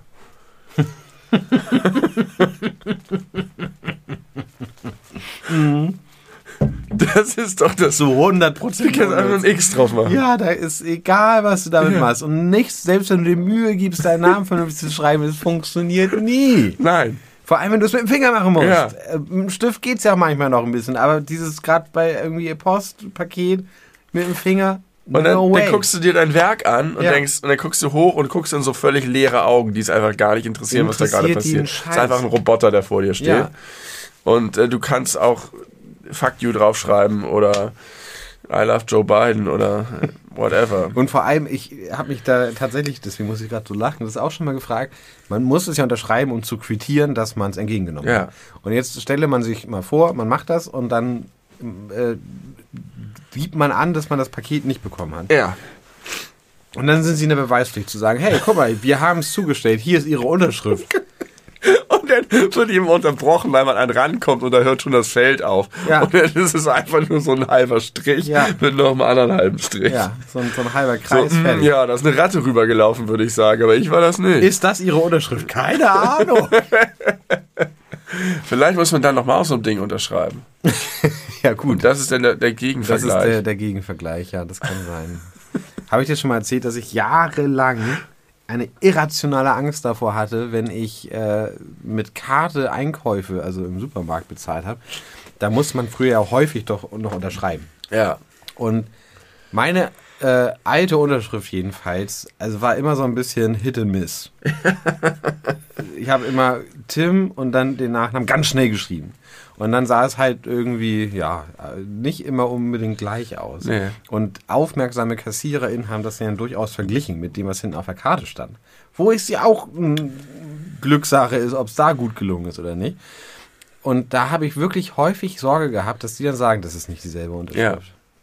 ist aber nie sofort, passiert. Ich rufe sofort die Polizei. Ich glaube, es, glaub, es wurde, glaube ich, irgendwann mal tatsächlich nochmal nachgefragt, dann musste ich meinen Ausweis zeigen. Ja. Das war das einzige Mal, das war ja auch nicht so schlimm, aber ich glaube, ich war, vielleicht war das zuerst und darauf Dann kam die Angst. in der Folge immer die Angst oder vorher schon. Das Also weiß ich weiß, dass ich beim ich als ich mit 16 Jahren auf meinem Ausweis, meinem ersten Mhm. Personalausweis unterschreiben musste, musste ich zum ersten Mal in meinem Leben eine Unterschrift setzen. Ehrlich, mit 16? Ja, und dann habe ich halt Hast du das einfach vorher nicht geübt? nee, Nee. ich saß da im Bezirksamt und habe dann halt einfach meinen Namen dahin geschrieben. Quasi in schönen So, ja, nicht in Schönschrift, aber halt einfach so ja, Einfach hingeschrieben. Einfach hingeschrieben. Mhm. Und später war es dann eher so, da hatte ich dann eine Unterschrift, aber wann immer ich dann einen neuen, die- die- was du eben meintest, auf der Karte unterschreiben, da wurde ich nervös. Scheiße, jetzt muss sie sozusagen Die sitzen. muss sitzen, ja. Denn das ist die Blaupause. Und wenn ich das jetzt verkacke, muss ich mich komplett umtrainieren. Ähm, aber inzwischen habe ich damit kein Problem mehr, weil ich Nichts mehr unterschreiben muss. doch, doch, weil ich äh, irgendwann äh, ein, eine Phase in meinem Leben hatte, in der ich dermaßen viel unterschrieben habe, äh, dass sich da automatisch eine Unterschrift rauskristallisiert hat, die jetzt immer wieder reproduzierbar ist automatisch. Also die ist einfach so drin, weil ich halt eine Zeit lang habe ich halt täglich 20, 40 Mal Sachen unterschreiben müssen. Äh, ja, und jetzt habe ich eine, eine feste Eine Unterschrift. feste Unterschrift. Mag ich auch, ist geil, macht auch Spaß. Macht mir mit meinem neuen Nachnamen auch mehr Spaß als mit dem alten. Ach ja, du musstest ja eine neue Unterschrift neue machen. Hast du die geübt? Hast du die Ich habe, ausgedacht? die, ich habe die geübt, ich habe verschiedene Varianten probiert und bin jetzt auch wieder dazu übergegangen, es einfach sehr schnell zu schreiben. Aber es ist irgendwie mit der Buchstabenkonstellation des neuen Nachnamens funktioniert es für mich besser als mit der alten. ja, okay. Und äh, vor allem das Wichtige ist so die letzten drei einfach so rüberziehen. Ja. Ja, ich habe, ähm, also weil ich so viel unterschreiben musste, wurde ich halt auch immer schneller da drin. Ja. Und wenn du schneller wirst, wird's halt. Aber das hat trotzdem immer noch ein, eine gleich, also Kontinuität. Also du kannst meine Unterschrift der letzten zehn Jahre nebeneinander legen und siehst, ja, das ist die Unterschrift. Finde ich ganz geil. So lange hast du die jetzt schon irgendwie fest. ja, schon länger. Oh, krass, Äh, okay. Ja, 15 Jahre würde ich sagen. Ja, aber so gut die Unterschrift auch ist, wenn du das mit dem Finger auf einen schlechten Touchscreen machen musst, bleibt davon nicht viel Ich übrig. stehe da auch manchmal, halten sie ein bisschen hin und dann zögere ich noch so ein bisschen, weil ich denke, ich kriege jetzt noch irgendwie so einen Stift oder so und dann, ja. Ich bin auch ehrlicherweise dazu übergegangen, bei solchen Situationen wirklich einfach Veins zu machen. Also mache ich einfach nur so hoch und runter von links nach rechts. Wir müssen mal so alles ausfüllen. Komplett. Warten Sie, das ist noch nicht fertig. Das ist noch nicht meine Unterschrift. Warten Sie noch einen Moment. So. Alle Pixel schwarz. Das ist so wenig. Es sind so wenig Pixel. Es sind wenig Pixel und es funktioniert auch einfach nicht so gut. Ich habe jetzt, wird ja gerade viel darüber diskutiert, dass die Post ja bald irgendwie eine Zwei-Post-Gesellschaft einführen möchte, mit mehr und weniger Porto, schneller und nicht so schnell. Ach was, zwei Ja. Klassengesellschaft. Zwei, zwei Post. Klassen Postgesellschaft. Äh, und Das ist ganz gut. Es gibt ja Sachen, da hast du es nicht eilig, dass die los müssen. richtig. Aber du kannst auch jetzt schon Aber die Frage ist, das weiß ich gar nicht, ob die dann günstiger sind als jetzt der Standard oder ob das langsam mit einer Standard wird und das Schnelle wird teurer. Ja. Das würde ich ja fast eher vermuten. Weiß ich aber nicht. Solange sie nicht einfach weiterhin alle drei Monate den Preis um einen Cent erhöhen, anstatt ihn einfach alle fünf Jahre um 30 Cent oder um 50 Cent zu erhöhen. Es, damit es rundere Beträge sind. Aber ich habe schon vor langer, langer, langer Zeit eine Handy-Notiz eingespeichert.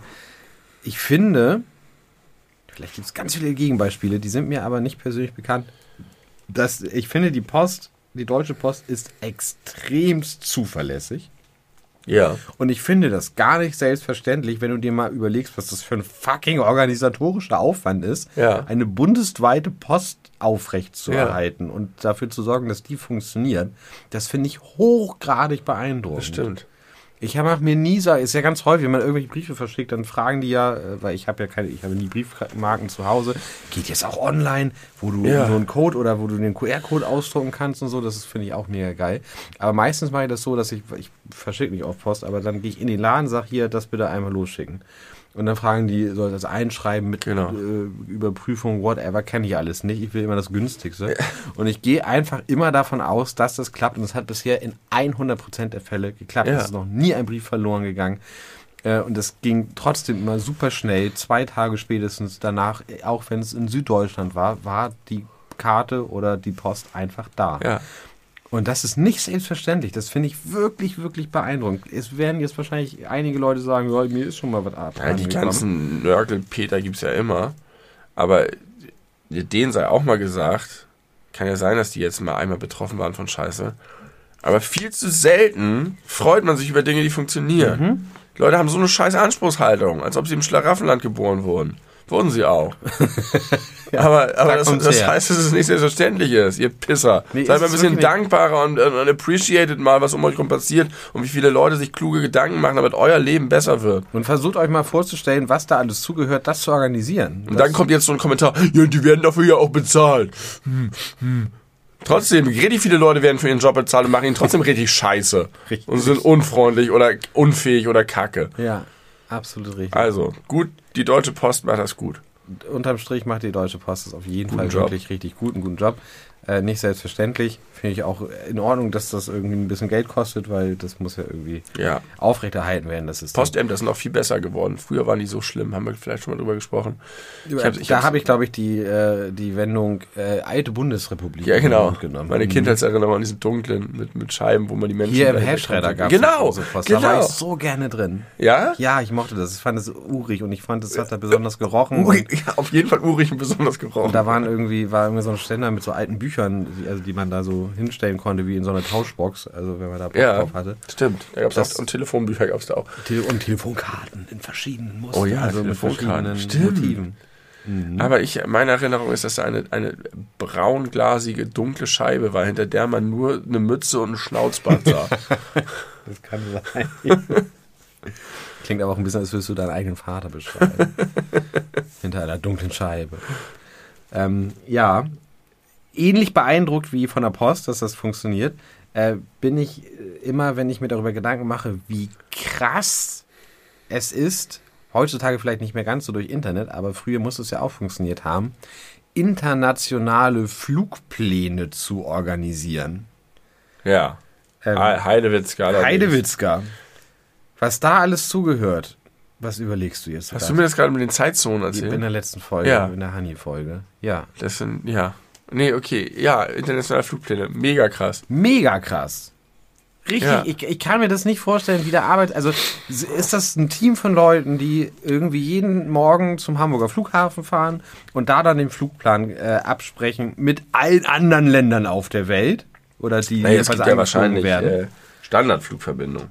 Ja, Und die bei- Änderungen bestimmt aber auch regelmäßig ändern oder mal ausfallen oder irgendwie Ja. verspätet, weil irgendwo im Island wieder ein Vulkan ausgebrochen Die ist. ganze Logistik überhaupt von einem einzelnen Flughafen, die Logistik alleine, ist schon Ja. mega krass. Ja, aber das in noch in das zu sinken mit Ja, ein Ziel und äh, mega heftig.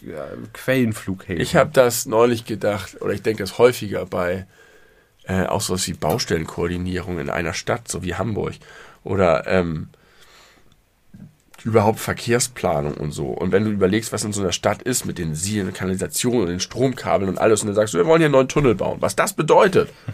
Was Ja. da alles hintersteckt. Und dann musst du sozusagen die Schritte in die richtige Reihenfolge machen. Dann musst du überlegen, mit welchen Maschinen gehen wir da wann, wie, woran. Was ist mit Lärm, was ist mit Staub, was ist, äh, trennen wir da vielleicht irgendwie aus Versehen Kabel durch und legen die Lufthansa lahm. Kann ja passieren. das soll schon voll. Also, dass sowas nicht ständig passiert. ja, stimmt eigentlich. Dass da so ein Typ von der Deutschen Bahn Spaten in die Erde macht und zack. Das ist doch wirklich crazy, wie selbstverständlich Dinge einfach funktionieren für die aller, aller, allermeisten Menschen. Wenn das wieder, ne? There's no glory in prevention. Wenn äh, so Sicherungssysteme funktionieren, dass eben sowas nicht ausfällt, merkt es kein Schwein. Ja. Aber irgendwelche Leute haben sich das irgendwann mal ausgedacht, dass es funktioniert und das ist so eine krasse Leistung, die nicht honoriert wird. Richtig. Das ist doch auch Verfassungsschutz hatten wir oder? das Thema ja auch. Ja, ich weiß nicht. Irgendwie. Irgendwie. There's no glory in prevention. Ja, das stimmt. Aber da hat eine bestimmte Personalie doch irgendwie so ein schlechtes Licht so auf einige Jahre Arbeit des Verfassungsschutzes Ah. geworfen, wo auch einige nicht so schöne Sachen in diesem Lande passiert sind, wo man sich zumindest die Frage stellen kann, ob es da Zusammenhänge gibt oder ob das reiner Zufall ist. Aber da müssen wir jetzt nicht hingehen zu dieser Sache. Ich würde gerne gleich noch eine Sache sagen und äh, dann gerne diese Folge frühzeitig beenden, weil wir haben ja fetten Bolzenschneider durchschneiden. Die Folge mit dem Bolzenschneider durchschneiden. Du bist nicht ganz fit, ich muss noch was tun, um diese Folge online fähig zu kriegen und schlafe gerne viel. Ja, Hast man du- muss morgen früh aufstehen. Willst du noch was? Willst Sagen, sagen, tun, machen, singen singen. Ein Lied vom Mond, wo keiner wohnt. zum Beispiel? Ich möchte singen. Ja, ich kann noch eine kleine Sache erzählen. Mhm. Ich habe in meinem Leben sehr wenige Simpsons-Folgen geguckt. Mhm. In den 90ern schon hin und wieder mal so, wenn das lief, aber nicht so, oh, die Simpsons kommen, ich freue mich drauf, ich schalte den Fernseher ein. Ähm, aber bin durchaus vertraut. Ähm, aber ich fand es relativ geil, ganz am Anfang, die fingen ja, glaube ich, 89 oder 90 oder irgendwie so in dem Dreh, fingen, fingen die In ersten Folgen Amerika. an. Ja. 92 in Deutschland.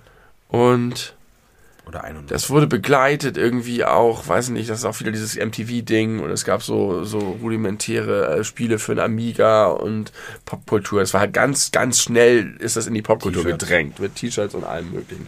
Sticker. Und äh, Bart genau mit seiner. Und das, das ist mir viel vertrauter als die Folgen selber. Dieses Gefühl für die Figuren in der Popkultur sozusagen, gerade für Bart Simpson.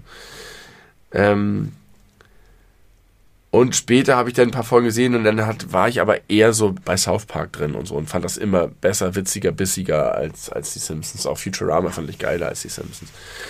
Und jetzt hat aber mal irgendwann waren, war ich mit meiner Familie am Flughafen oder so und da war ein großes Plakat von den wahrscheinlich Disney Plus neue Staffel Mhm. oder so.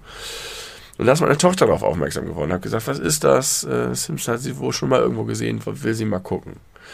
Und ich gedacht, das ist gar nicht so schlecht. Bis auf die Halloween-Folgen ist das zwar irgendwie ein bisschen edgy manchmal, aber es ist jetzt nicht so gruselig. Das kann, und es ist aber nicht dieses stumpfe Paw Patrol-Kram oder so.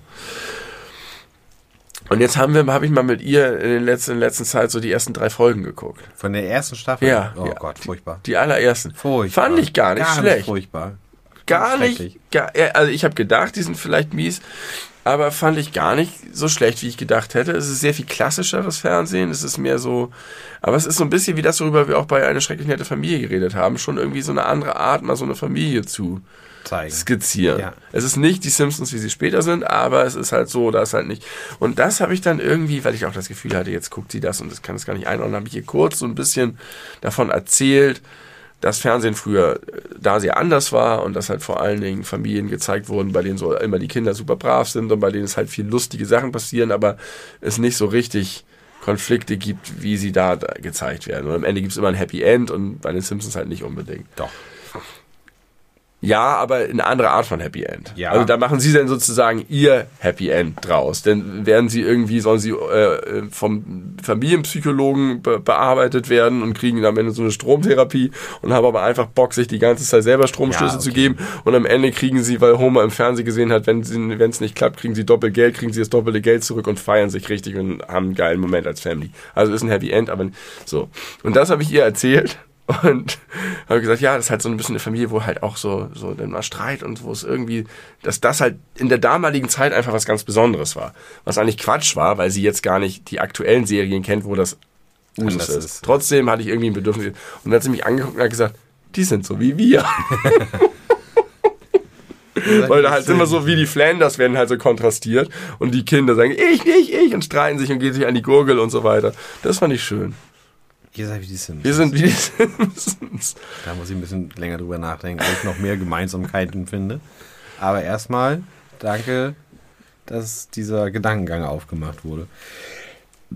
Also Also- dein Problem ist, dass es da immer ein Happy End gibt. Nein, ich habe damit überhaupt gar kein Problem. Aber ich finde einfach die, also die ersten zwei Staffeln kann man eigentlich vergessen. Ich würde tatsächlich, wenn du für dir selber was Gutes tun möchtest, fangen mit äh, drei oder vier an. Okay. Es ist ja keine Grundkenntnis erforderlich. Nee, ist es nicht. Eine fortlaufende Storyline. Ich gehe auch nicht davon aus, dass ich äh, 700 Folgen oder wie Nee, genau. Und deswegen, äh, wenn du, wenn deine Tochter weiterhin Lust hat, mal eine Folge zu sehen, dann fangen wir mit Staffel 4 an, weil da sind die wirklich, ab da fangen so die richtig, richtig, richtig starken Staffeln an. So zwischen 4 und 8. Okay. Aber man merkt auch, dass einfach sehr, sehr viel voll immer noch über den Kopf meiner Tochter hinweggeht weil da ja wirklich sehr viel drin ist. Ja, sehr ja, ja. viel, sehr, sehr feiner, auch jetzt schon in den ersten, äh, ersten Folgen, wo du merkst, so, da ist jetzt eine Erwartung im Zuschauer und dann wird die aber total gebrochen, unterlaufen. Und ich habe ja in dem Alter deiner Tochter, habe ich ja auch, äh, ich sag mal, angefangen, die Simpsons zu gucken und sehr regelmäßig und ganz viel und ich fand die so witzig und so cool, aber ich habe natürlich das Allermeiste nicht verstanden. So die ganze Gesellschaftskritik, dieses, die, diese amerikanische Klischee-Familie, die heißt ja nicht umsonst die Simpsons und die wohnen nicht umsonst in Springfield, weil das ein super verbreiteter Name ist. Ja. Jeweils. Also die sollen es ja ist ein bisschen wie eine schrecklich nette Familie tatsächlich vom Ansatz, dass du irgendwie sagst, es ist so, so the real America und nicht hier ja, dieses, ja, ja, diese anderen Familien. Richtig, wobei aber ich sag mal, die gesellschaftlichen Kommentare in den Storylines in, bei den Simpsons viel krasser ja, ausgeprägt sind als bei, das stimmt. Als bei Ja, klar. Ja, ja. Und ich finde, bei, bei eine schrecklich nette Familie merkt man ganz doll, wenn man das einmal weiß, dass das bewusst als äh, Kontrapunkt und als Gegenentwurf zu der Cosby Show ja. äh, konzipiert ist. Wenn man das so einmal weiß, dann macht alles Sinn, Die was da passiert. Viel mehr, genau, not the Cosbys ja. sollten sie ja ursprünglich mal heißen. Ja. Äh, und das finde ich, das merkt man dann wirklich an allen Ecken und Enden, wenn man Auch geil, ne, dass die Cosbys so upper class sind und die so, so Trash Family und Schwarz und Weiß, das ja. ist auch so ein bisschen verdreht, also verdreht in Anführungszeichen. Ja, ja. Ähm, aber der, ja, dieser White Trash da.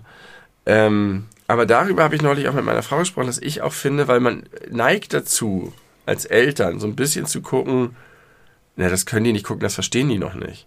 Aber die meisten Serien, die ich als Kind geguckt habe, die ich toll fand, waren Serien, die ich nicht verstanden habe. Und ich fand es gerade geil, dass es so Sachen waren, die ich nicht so richtig gecheckt habe, die mich aber fasziniert haben. Da waren halt so Konzepte neu für mich. Und selbst wenn ich sozusagen nicht das alles nachvollziehen konnte, sondern gerade dann, wenn ich es nicht nachvollziehen konnte, hat das irgendwas in mir ausgelöst und losgetreten. Und das finde ich eigentlich ganz gut, so ein bisschen ein paar Schritte vor der Entwicklung mit solchen Sachen zu sein. Ja, finde ich auch. Deswegen, Solange es nicht verängstigt und überfordert. Deswegen so. würde ich sagen, ab sieben Jahren kann man gut Doom spielen. Aber ich, ich war, ich war glaube ich, vier oder fünf Jahre lang im Fußballverein, ohne das Spiel, Fußball so richtig zu verstehen. Damals. Habe nicht, nicht geschneit. Ich fand es cool, mit meinen Freunden zusammen zu sein und ab und zu mal irgendwo den Ball hinzuschießen. Ich habe keine Ahnung von irgendwas gehabt. Und ja. trotzdem habe ich sehr viel Spaß. Also ich glaube nicht, dass es Voraussetzung ist, Sachen zu verstehen, um Spaß damit zu haben. Gerade nicht als Kind. Als Erwachsener aber, glaube ich, sogar. Ich habe mal von jemandem gehört, der über seine Kindheit gesprochen hat und sein, sein Medienkonsum als Kind und der gesagt hat, ihn haben immer Sachen fasziniert, bei denen er, also im Nachhinein kontextualisiert er das so, bei denen er das Gefühl hatte, dass er nicht äh, talked down to wird. Mhm. Also sozusagen nicht, dass es so, so äh, zugefüttert bekommt. Ja. Ähm, und da konnte ich sehr, sehr mit relaten. Aber das ist ja, ich sag mal, keine besonders originelle Erkenntnis, weil das ist ja so ein, so ein gängiges, ein gängiger Kritikpunkt gegenüber äh, Filmen und Serien. Äh, und von äh, berühmt von Quentin Tarantino gesagt, der, der Fehler, den viele RegisseurInnen machen, ist, dass sie sich für klüger halten als ihr Publikum und deswegen ja. immer meinen, ganz viel erklären zu müssen und viel Exposition ja. zu haben, die aber völlig irgendwie an realistischen Charakter oder an, an realistischen äh, Dialogen vorbeiführt, weil kein Mensch würde sich so unterhalten, wie das irgendwie in den allermeisten Filmen und Serien passiert, ja. damit man als Zuschauer weiß, worum es geht und was gemeint ist. Aber ich fürchte, wo Tarantino nicht recht hat, ist, dass das kein Fehler ist. Also so, das, ja. das trennt sozusagen gute von, von ja. schlechten Filmen und ja. Regisseuren innen. Aber das ist wahrscheinlich genau das Aus Erfolgsrezept. Aus kommerzieller Sicht ist es sicherlich eine gute Idee. Und das, das, das spricht dafür, so weil einfach viele, viel Publikum döver ist als ja. die entsprechenden Filmemacher. Und dann kennst du das bestimmt aber auch tatsächlich äh, sehr gut, äh, dieses, dass man sich so ein bisschen ärgert, wenn da, also wenn da Sachen angedeutet werden, so in Dialogen, wo man, wenn man aufgepasst hat, weiß, was gemeint ist. Und kurz darauf wird es dann aber gezeigt durch eine Rückblende oder so, dass ja. das jetzt gemeint ist. Kennst du das? Ja. Dass man dann sich ein bisschen ärgert, ja. weil man das Gefühl hat, ich hab's schon verstanden, hör auf, mir das zu zeigen. Was eigentlich Quatsch ist, weil was stört denn das eigentlich? Stört ja eigentlich nicht. Eigentlich soll es nicht stören. Warum Aber es hat einen größeren kaputt, Effekt. Wenn man es nicht nochmal zeigt. Man, also der, der, der, das löst was Positives in einem aus, wenn man sich das selber dechiffriert. ja, aber vielleicht ist es dadurch etwas äh, weniger barrierefrei. Ja, klar. Und deswegen ist Aber es es ist doch okay, wenn es solche und solche Sachen gibt. Wenn es alles auf jedem Niveau gibt. Hm, ja, Und dann kann sich jeder das raussuchen, was gut für ihn ist. Und es gibt auch Filme, die auf beiden Ebenen funktionieren. ja, das stimmt. Das Wo, wo, wo jeder was sich so, so. Und das ist eben vielleicht mit den Simpsons tatsächlich auch ein gutes Beispiel. Das kannst du halt als Siebenjähriger gucken. Ähm, und es stört nicht, dass du bestimmte Dinge nicht verstehst. Es ist nicht so, dass es die Handlung blockiert oder irgendwie. Oder dass es einem überhaupt, dass es mir überhaupt aufgefallen Ja. wäre. Also dass du denkst, hä, warum, also, oder wenn nur so kurz und sofort abgelöst vom nächsten Gag, dass es sofort weg ist. Und ich muss mir ein bisschen auf die Zunge beißen, dann nicht das zu erklären bei Sachen, wo ich das Gefühl habe, das ist irgendwie interessant, aber das und ich das erinnere ich, also das ist auch so ein Teil des, des Älterwerdens. Ne? Ich erinnere das so gut, dass meine Mutter hatte ganz doll immer das Bedürfnis, mir Sachen zu erklären, von denen sie dachte, dass ich sie nicht verstehe. Das war, glaube ich, auch so ähnlich verteilt bei uns. Mein Vater hat halt gesagt, guck mit, so, wird schon. Und meine Mutter wollte mir das erklären. Und irgendwann gab es immer die Situation, wo ich mich geärgert habe, wenn sie mir Sachen erklärt hat, die ich selber verstanden habe schon. Okay. Weil man halt das Gefühl hat, genau wie vom Regisseur oder Regisseurin, Ja. man wird für döver gehalten, als man Und, ist. und es, es wird einem die eine Erkenntnis gegebenenfalls Ja. vorweggenommen. Oder einem nicht zugetraut. Ja. Ich glaube, das einzige Mal, wo ich mich erinnern kann, dass mein Vater oder meine Eltern mir irgendwas bei Filmen und Serien erklärt haben, äh, war, als ich ungefähr mit acht mit meinem Papa zusammen Terminator 2 geguckt habe. Nee, Aliens. Den zweiten Alien. Und da gibt es doch die Szene, wo Bishop, der, äh, der Androide, äh, von der Mu hier Alien-Mutter so in zwei Hälften gerissen wird. Mhm. Mein Vater wusste, dass diese Szene gleich kommt und hat mir gesagt, ähm, das, was du gleich siehst, du musst dir vor Augen führen, nicht, das ist ein Film oder so, du musst dir vor Augen führen, das ist nur ein Roboter. das fand ich irgendwie ganz charmant so im Nachhinein. Das ist nur ein Roboter. Das der spürt keine Schmerzen. Das war ihm, glaube ich, noch wichtig, mir zu sagen. Keine Sorge, der spürt keine Schmerzen. Das ist nur ein Roboter. Daran erinnere ich mich sehr, sehr eindringlich. Ich glaube, ich wür- würde das gar nicht so genau erinnern, wenn, wenn mein Papa das nicht gesagt hätte. Aber du hast natürlich recht. Wenn dein Papa dir sowas sagt, in dem Fall war es ja gut, oder meine Mutter mir das sagt und mich nicht adressatengerecht trifft, ist es blöder, weil ich mich sozusagen von ihr falsch eingeschätzt fühle, als wenn ein Film das macht, wo man das Gefühl hat, okay, der ist ja nicht nur für dich persönlich gemacht. Richtig. Sondern halt für mehr Leute, die es vielleicht Richtig. sonst nicht verstanden Und hätten. deine Mutter sollte es eigentlich besser wissen. Aber ich glaube, das ist halt, hängt auch damit zusammen beim Filmemachen, dass du manche Sachen, wenn du dir ein bisschen Mühe gibst, auch so darstellen kannst, dass du es nicht so buff hinschmeißt und es trotzdem, genau, und dass du es trotzdem auch an Leute transportiert bekommst, die vielleicht da nicht so einen analytischen Kopf für haben, Kannst du, das dann spüren. kannst du Show, Don't Tell erklären für unsere Zuhörer? Es ist im Grunde genau das. Es geht darum, ähm, Dinge nicht explizit zu machen. Du hast halt häufig so, dass Filme mit dem Infodump oder hinterher Sachen explizit machen, die du eigentlich in dem Verhalten, in der Mimik, im Schauspiel der Figuren erkennen kannst. Wenn du irgendwie äh, irgendwas passiert und wie reagiert jetzt jemand da drauf? Da kann er hinterher sich mit jemandem zusammensetzen und sagen, das war so schrecklich für mich, als der Roboter in zwei Hälften gerissen wurde, weil mein Papa er wurde auch in zwei Hälften gerissen, als ich ein Kind war und das hat mich daran erinnert. Oder du kannst es halt filmerisch so machen, dass du es dem Typen im Gesicht ansiehst äh, und die, die, die Szenen so aneinander baust, dass das deutlich wird, ohne dass er diesen, dieses Geständnis hinterher noch machen muss und du das alles erklärt bekommst. Und ganz häufig ist es so, dass Filme oder andere Sachen am Ende sagen, und jetzt erklären wir alles. Klassischerweise wird das benutzt im, im Krimi-Genre, wo am Ende der Kommissar sagt, oh ja, genau, Justus Jonas macht das dann und jetzt erzähl dir und Fass doch mal alles zusammen. Äh, ich weiß jetzt, was es ist. Aber was? Dafür habe ich jetzt keine Zeit, Peter. Ich erkläre dir das später oder so. Aber Justus, warum hat er denn hier angerufen, obwohl er eigentlich äh, gegen uns gewesen ist? Das kann ich dir erklären. So, und am Ende kommt dann genau, und das hat halt auch einen, einen, Hintergrund und einen Kontext sozusagen und ist auch genrespezifisch ein geiles Stilmittel manchmal. Aber es kann halt auch falsch eingesetzt werden. Und das ist halt, nervt halt, wenn du sozusagen die ganze Zeit im Dunkeln tappst und am Ende kommt dann die, der große Reveal. Geiles Stilmittel, zum Beispiel bei der fantastischen Serie Sherlock. Wo ja auch am Ende ganz viel Exposition ist und äh, das aber auf eine Art und Weise Ja. dargestellt wird und erklärt wird, dass das einfach super viel Spaß macht. Genau. Und da wird das sozusagen so gucken übertrieben, dass du sagst, okay, da kommst du auch von alleine nicht drauf, aber da ist sozusagen das der Genuss, Ja. diesem, diesem, diesem Gedankengang dann zu folgen. Dr. House. Du musst es so machen, du musst es, ah, das habe ich noch nicht auch wieder irgendwo gesehen oder gelesen, das war so treffend, ähm, dass du, dass nicht einfach nicht dieselben Mittel in jedem Werk gleich anzuwenden sind. Was in einem Werk funktioniert, funktioniert nicht in dem anderen Werk. Und es geht sozusagen immer darum, was ist die Intention dessen, was der Konsument, der Zuschauer oder so empfinden soll. Soll der sich ängstigen, soll der nachdenken, soll der emotional berührt werden? Und je nachdem, was du erwirken willst, brauchst du unterschiedliche Mittel, um das zu tun.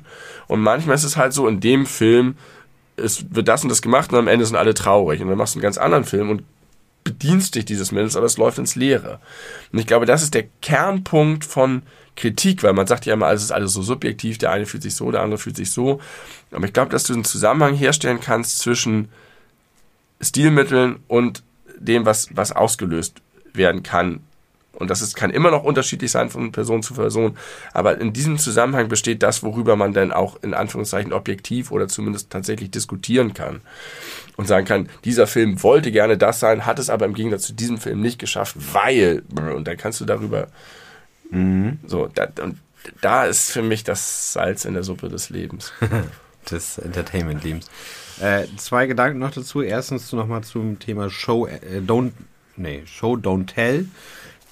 Ich finde, ein sehr gutes Beispiel dafür ist, man könnte äh, Twilight, der erste Twilight-Film, hat zwei gute Szenen. Der Rest ist fürchterlich, aber zwei gute Szenen. Das eine ist das Baseballspiel mit äh, Muse Supermassive Black Hole im Hintergrund.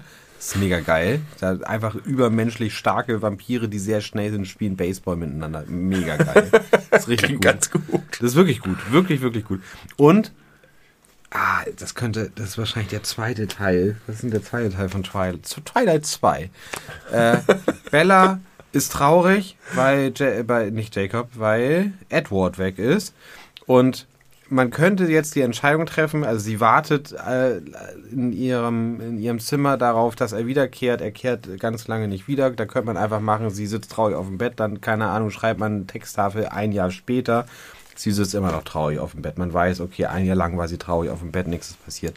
Was sie gemacht haben, und das ist eine wirklich so cinematografisch mega gute Szene, dass eine durchgehende Kamerafahrt immer um sie rum ist. Sie sitzt da auf dem Bett und macht da irgendwas, liest, keine Ahnung, guckt aus dem Fenster.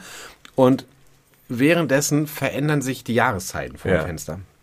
Äh, Und es ist quasi ein, eine durchgehende Sequenz, kein Schnitt und so weiter, Ja. sondern man sieht einfach, okay, offensichtlich ist sie jetzt ein Jahr lang traurig. Das ist Show, don't tell. Man showt, dass ein Jahr vergeht und nicht viel bei ihr passiert, weil sie so trauert, weil äh, Edward weg ist. Äh, und tell wäre halt einfach, dass man schreibt ein Jahr später. Ja, okay. Das ist sehr, sehr literally, Sehr aus, Aus, literally. Auslegung Ja, ja, von Show genau. Don't Tell. Das, so, aber ich wollte es noch mal ganz kurz klar machen für die Leute, die vielleicht nicht so firm sind in Verstehe. solchen Dingen. Und ich möchte... äh, Für mich wäre das auch ein bisschen Tell. Das ist, das ist sozusagen für mich zu doll. Jahreszeiten, Zeit vergeht. Das ist Ja. dasselbe wie eine Einblendung ein Jahr später. Nee, ist es nicht. Weil das, weil das emotional was ganz anderes Ja, macht. okay, äh, zugegeben. Es ist besser, es ist äh, äh, ein besseres Mittel, aber ja, Du müsstest vielleicht die Szene auch kennen, um das wirklich beurteilen zu können. Ja. Also, don't das hate. Äh, Nein, nein, nein, nein. Ich würde niemals Twilight. Aus Prinzip. ähm, und was ich noch sagen wollte, äh, ich weiß nicht genau, warum ich jetzt sofort daran denken musste, als du da gerade äh, so lange gesprochen hast und über Nuancen im Spiel und so. Bei der Serie Breaking Bad, wo wir auch schon viel drüber gesprochen haben, aber es ist auch einfach eine herausragend gute Serie, gibt es eine Szene, wo, wie heißt nochmal die Freundin von Jesse? Kristen Ritter? Ich wollte jetzt Nala oder Nina sagen. Nee, Jane. Jane, sehr gut. Äh, da, also ich sag mal so, für die, die es noch nicht geguckt haben, äh, kurz bevor relativ klar ist, dass Jane nicht mehr länger Teil der Serie sein wird, äh, gibt es noch eine Szene, wo äh, Walter White äh, mit ihr interagiert. Sagen wir es mal so. Oder auch nicht. Oder. Nein, er interagiert zunächst. Ja. Wobei, na egal. Ähm, und Ich habe mal äh, in einem Interview gehört mit Brian Cranston, dass er Was? in diesem, habe ich das schon mal erzählt? Ich weiß nicht, ob im Podcast, aber ja. dass er in diesem Moment das Gesicht seiner eigenen Tochter vor Augen gesehen hat und sich das gar nicht vorgenommen hat, sondern das war einfach so, dass er sich, dass er das angeschaut hat, was da in der Serie passiert und quasi ausgeblendet hat, dass es die Schauspielerin Kristen Ritter ist und er einfach kurzzeitig davon überzeugt war, er guckt gerade seiner Tochter zu. Beim Sch- Beim Sterben, ach mein Gott, also meine Güte, lange her. Ähm, und mit diesem Hintergrundwissen, sich diese Szene, kann man sich bei YouTube angucken, Mhm. nochmal anzuschauen und das, was da in seiner Mimik los ist Close-up auf Brian Cranston, wie er sich das so anguckt und irgendwie realisiert, was er getan hat, was da gerade passiert ist, das ist so krass. Wie Ja. viel, wie viel Geschichte, wie viel Emotion, wie viel Leben in diesem einem Gesicht Ja. passiert, in diesen wenigen Sekunden. Das sind wenige Sekunden, zehn vielleicht, zehn, du- 15 Sekunden. Das ist so krass, da kriege ich einen Gänsehaut, wenn ich nur drüber nachdenke. Es gibt richtig viele Mimik-Szenen, die mir ganz doll hängen geblieben sind. Kleines Zucken, wo du irgendwie merkst, da passiert im Gesicht gerade richtig viel. Das wird die gesamte Beziehung zwischen zwei Figuren erzählt in dieser, in dieser Mimik. Äh, hast du von, von The Whale gehört? Dem Wahl? Dem, der Film The Whale mit Nee, Brandon Fraser, nee. wo er dann einen sehr, sehr, sehr adipösen Menschen spielt. Da hat er, ist- hat er nicht sogar einen Oscar oder sollte jetzt einen Oscar bekommen oder war nominiert? Ich weiß es nicht. Ein neuer Film? Ja, relativ neu. Ähm, nichts von gehört. Ja, der Film fiel mir dazu auch gerade ein. Das ist, ich habe ein paar Trailer und ein bisschen Sachen dazu gesehen. Der muss wahnsinnig gut sein, der Film. Auch übrigens eine Sache, die ich bei Fleabag richtig geliebt habe, weil auch da mit Blicken ganze, ganze Dialoge ge Ja, die machen es ja richtig theatral. Die machen es ja so richtig mit aktiv, bewusst und Ja. also überzeichnet fast schon. Ja. Weil das ist äh, Aber trotzdem nochmal steckt da unfassbar viel drin, ohne ein Wort zu sagen. Ja, die benutzen das. Äh, das ganze, die ganze Serie ist einfach wie ein Theaterstück. Es ist ja auch. es ist ja auch ursprünglich ein Theaterstück, Ja. zumindest die erste Staffel. wollte ich noch sagen, aber das fällt mir jetzt nicht ein. Und wir könnten jetzt noch lange über dieses Thema reden. Ja, kommen wir vielleicht nochmal drauf zurück. Schon und ich, ja. ich werde das, was ich äh, teilen wollte, beim nächsten Mal showen. äh, ja, interessante Folge. Wie nennen wir sie? Alles über, Ich habe alles vergessen. alles über, ich habe alles vergessen. Alles vergessen. Weiß nicht, worüber haben wir denn gesprochen am Anfang? Ich bin super gefangen in dem Thema, was wir jetzt Wir gerade haben über die zuletzt hatten. Simpsons gesprochen, wir haben über Unterschriftenfelder. Boah, ich, ich finde schon irgendwas. Kannst ja noch mal ein bisschen durchscrollen. Alles über Ausbildungsmessen. ja gut, also äh, danke, Benny, dass du dich hier äh, durchgequält hast. Ich bin ein bisschen außer Atem auch. Ja, ich habe es mitbekommen. Deine Stimme ist auch noch belegter als am Anfang. Äh, du hast tapfer durchgehalten, mein Freund. Ich bin Mhm. Stolz Stunden. auf dich. Äh, anderthalb Stunden, äh, gute Länge. Hört wieder rein, wenn wir das nächste Mal sagen, wir sind die beleuchteten Brüder. Hallo. Und äh, in diesem Sinne, tschüss, Tschüssi, ihr Kno Knuddelbacken. ihr Knuddelbacken. Gehabt euch wohl.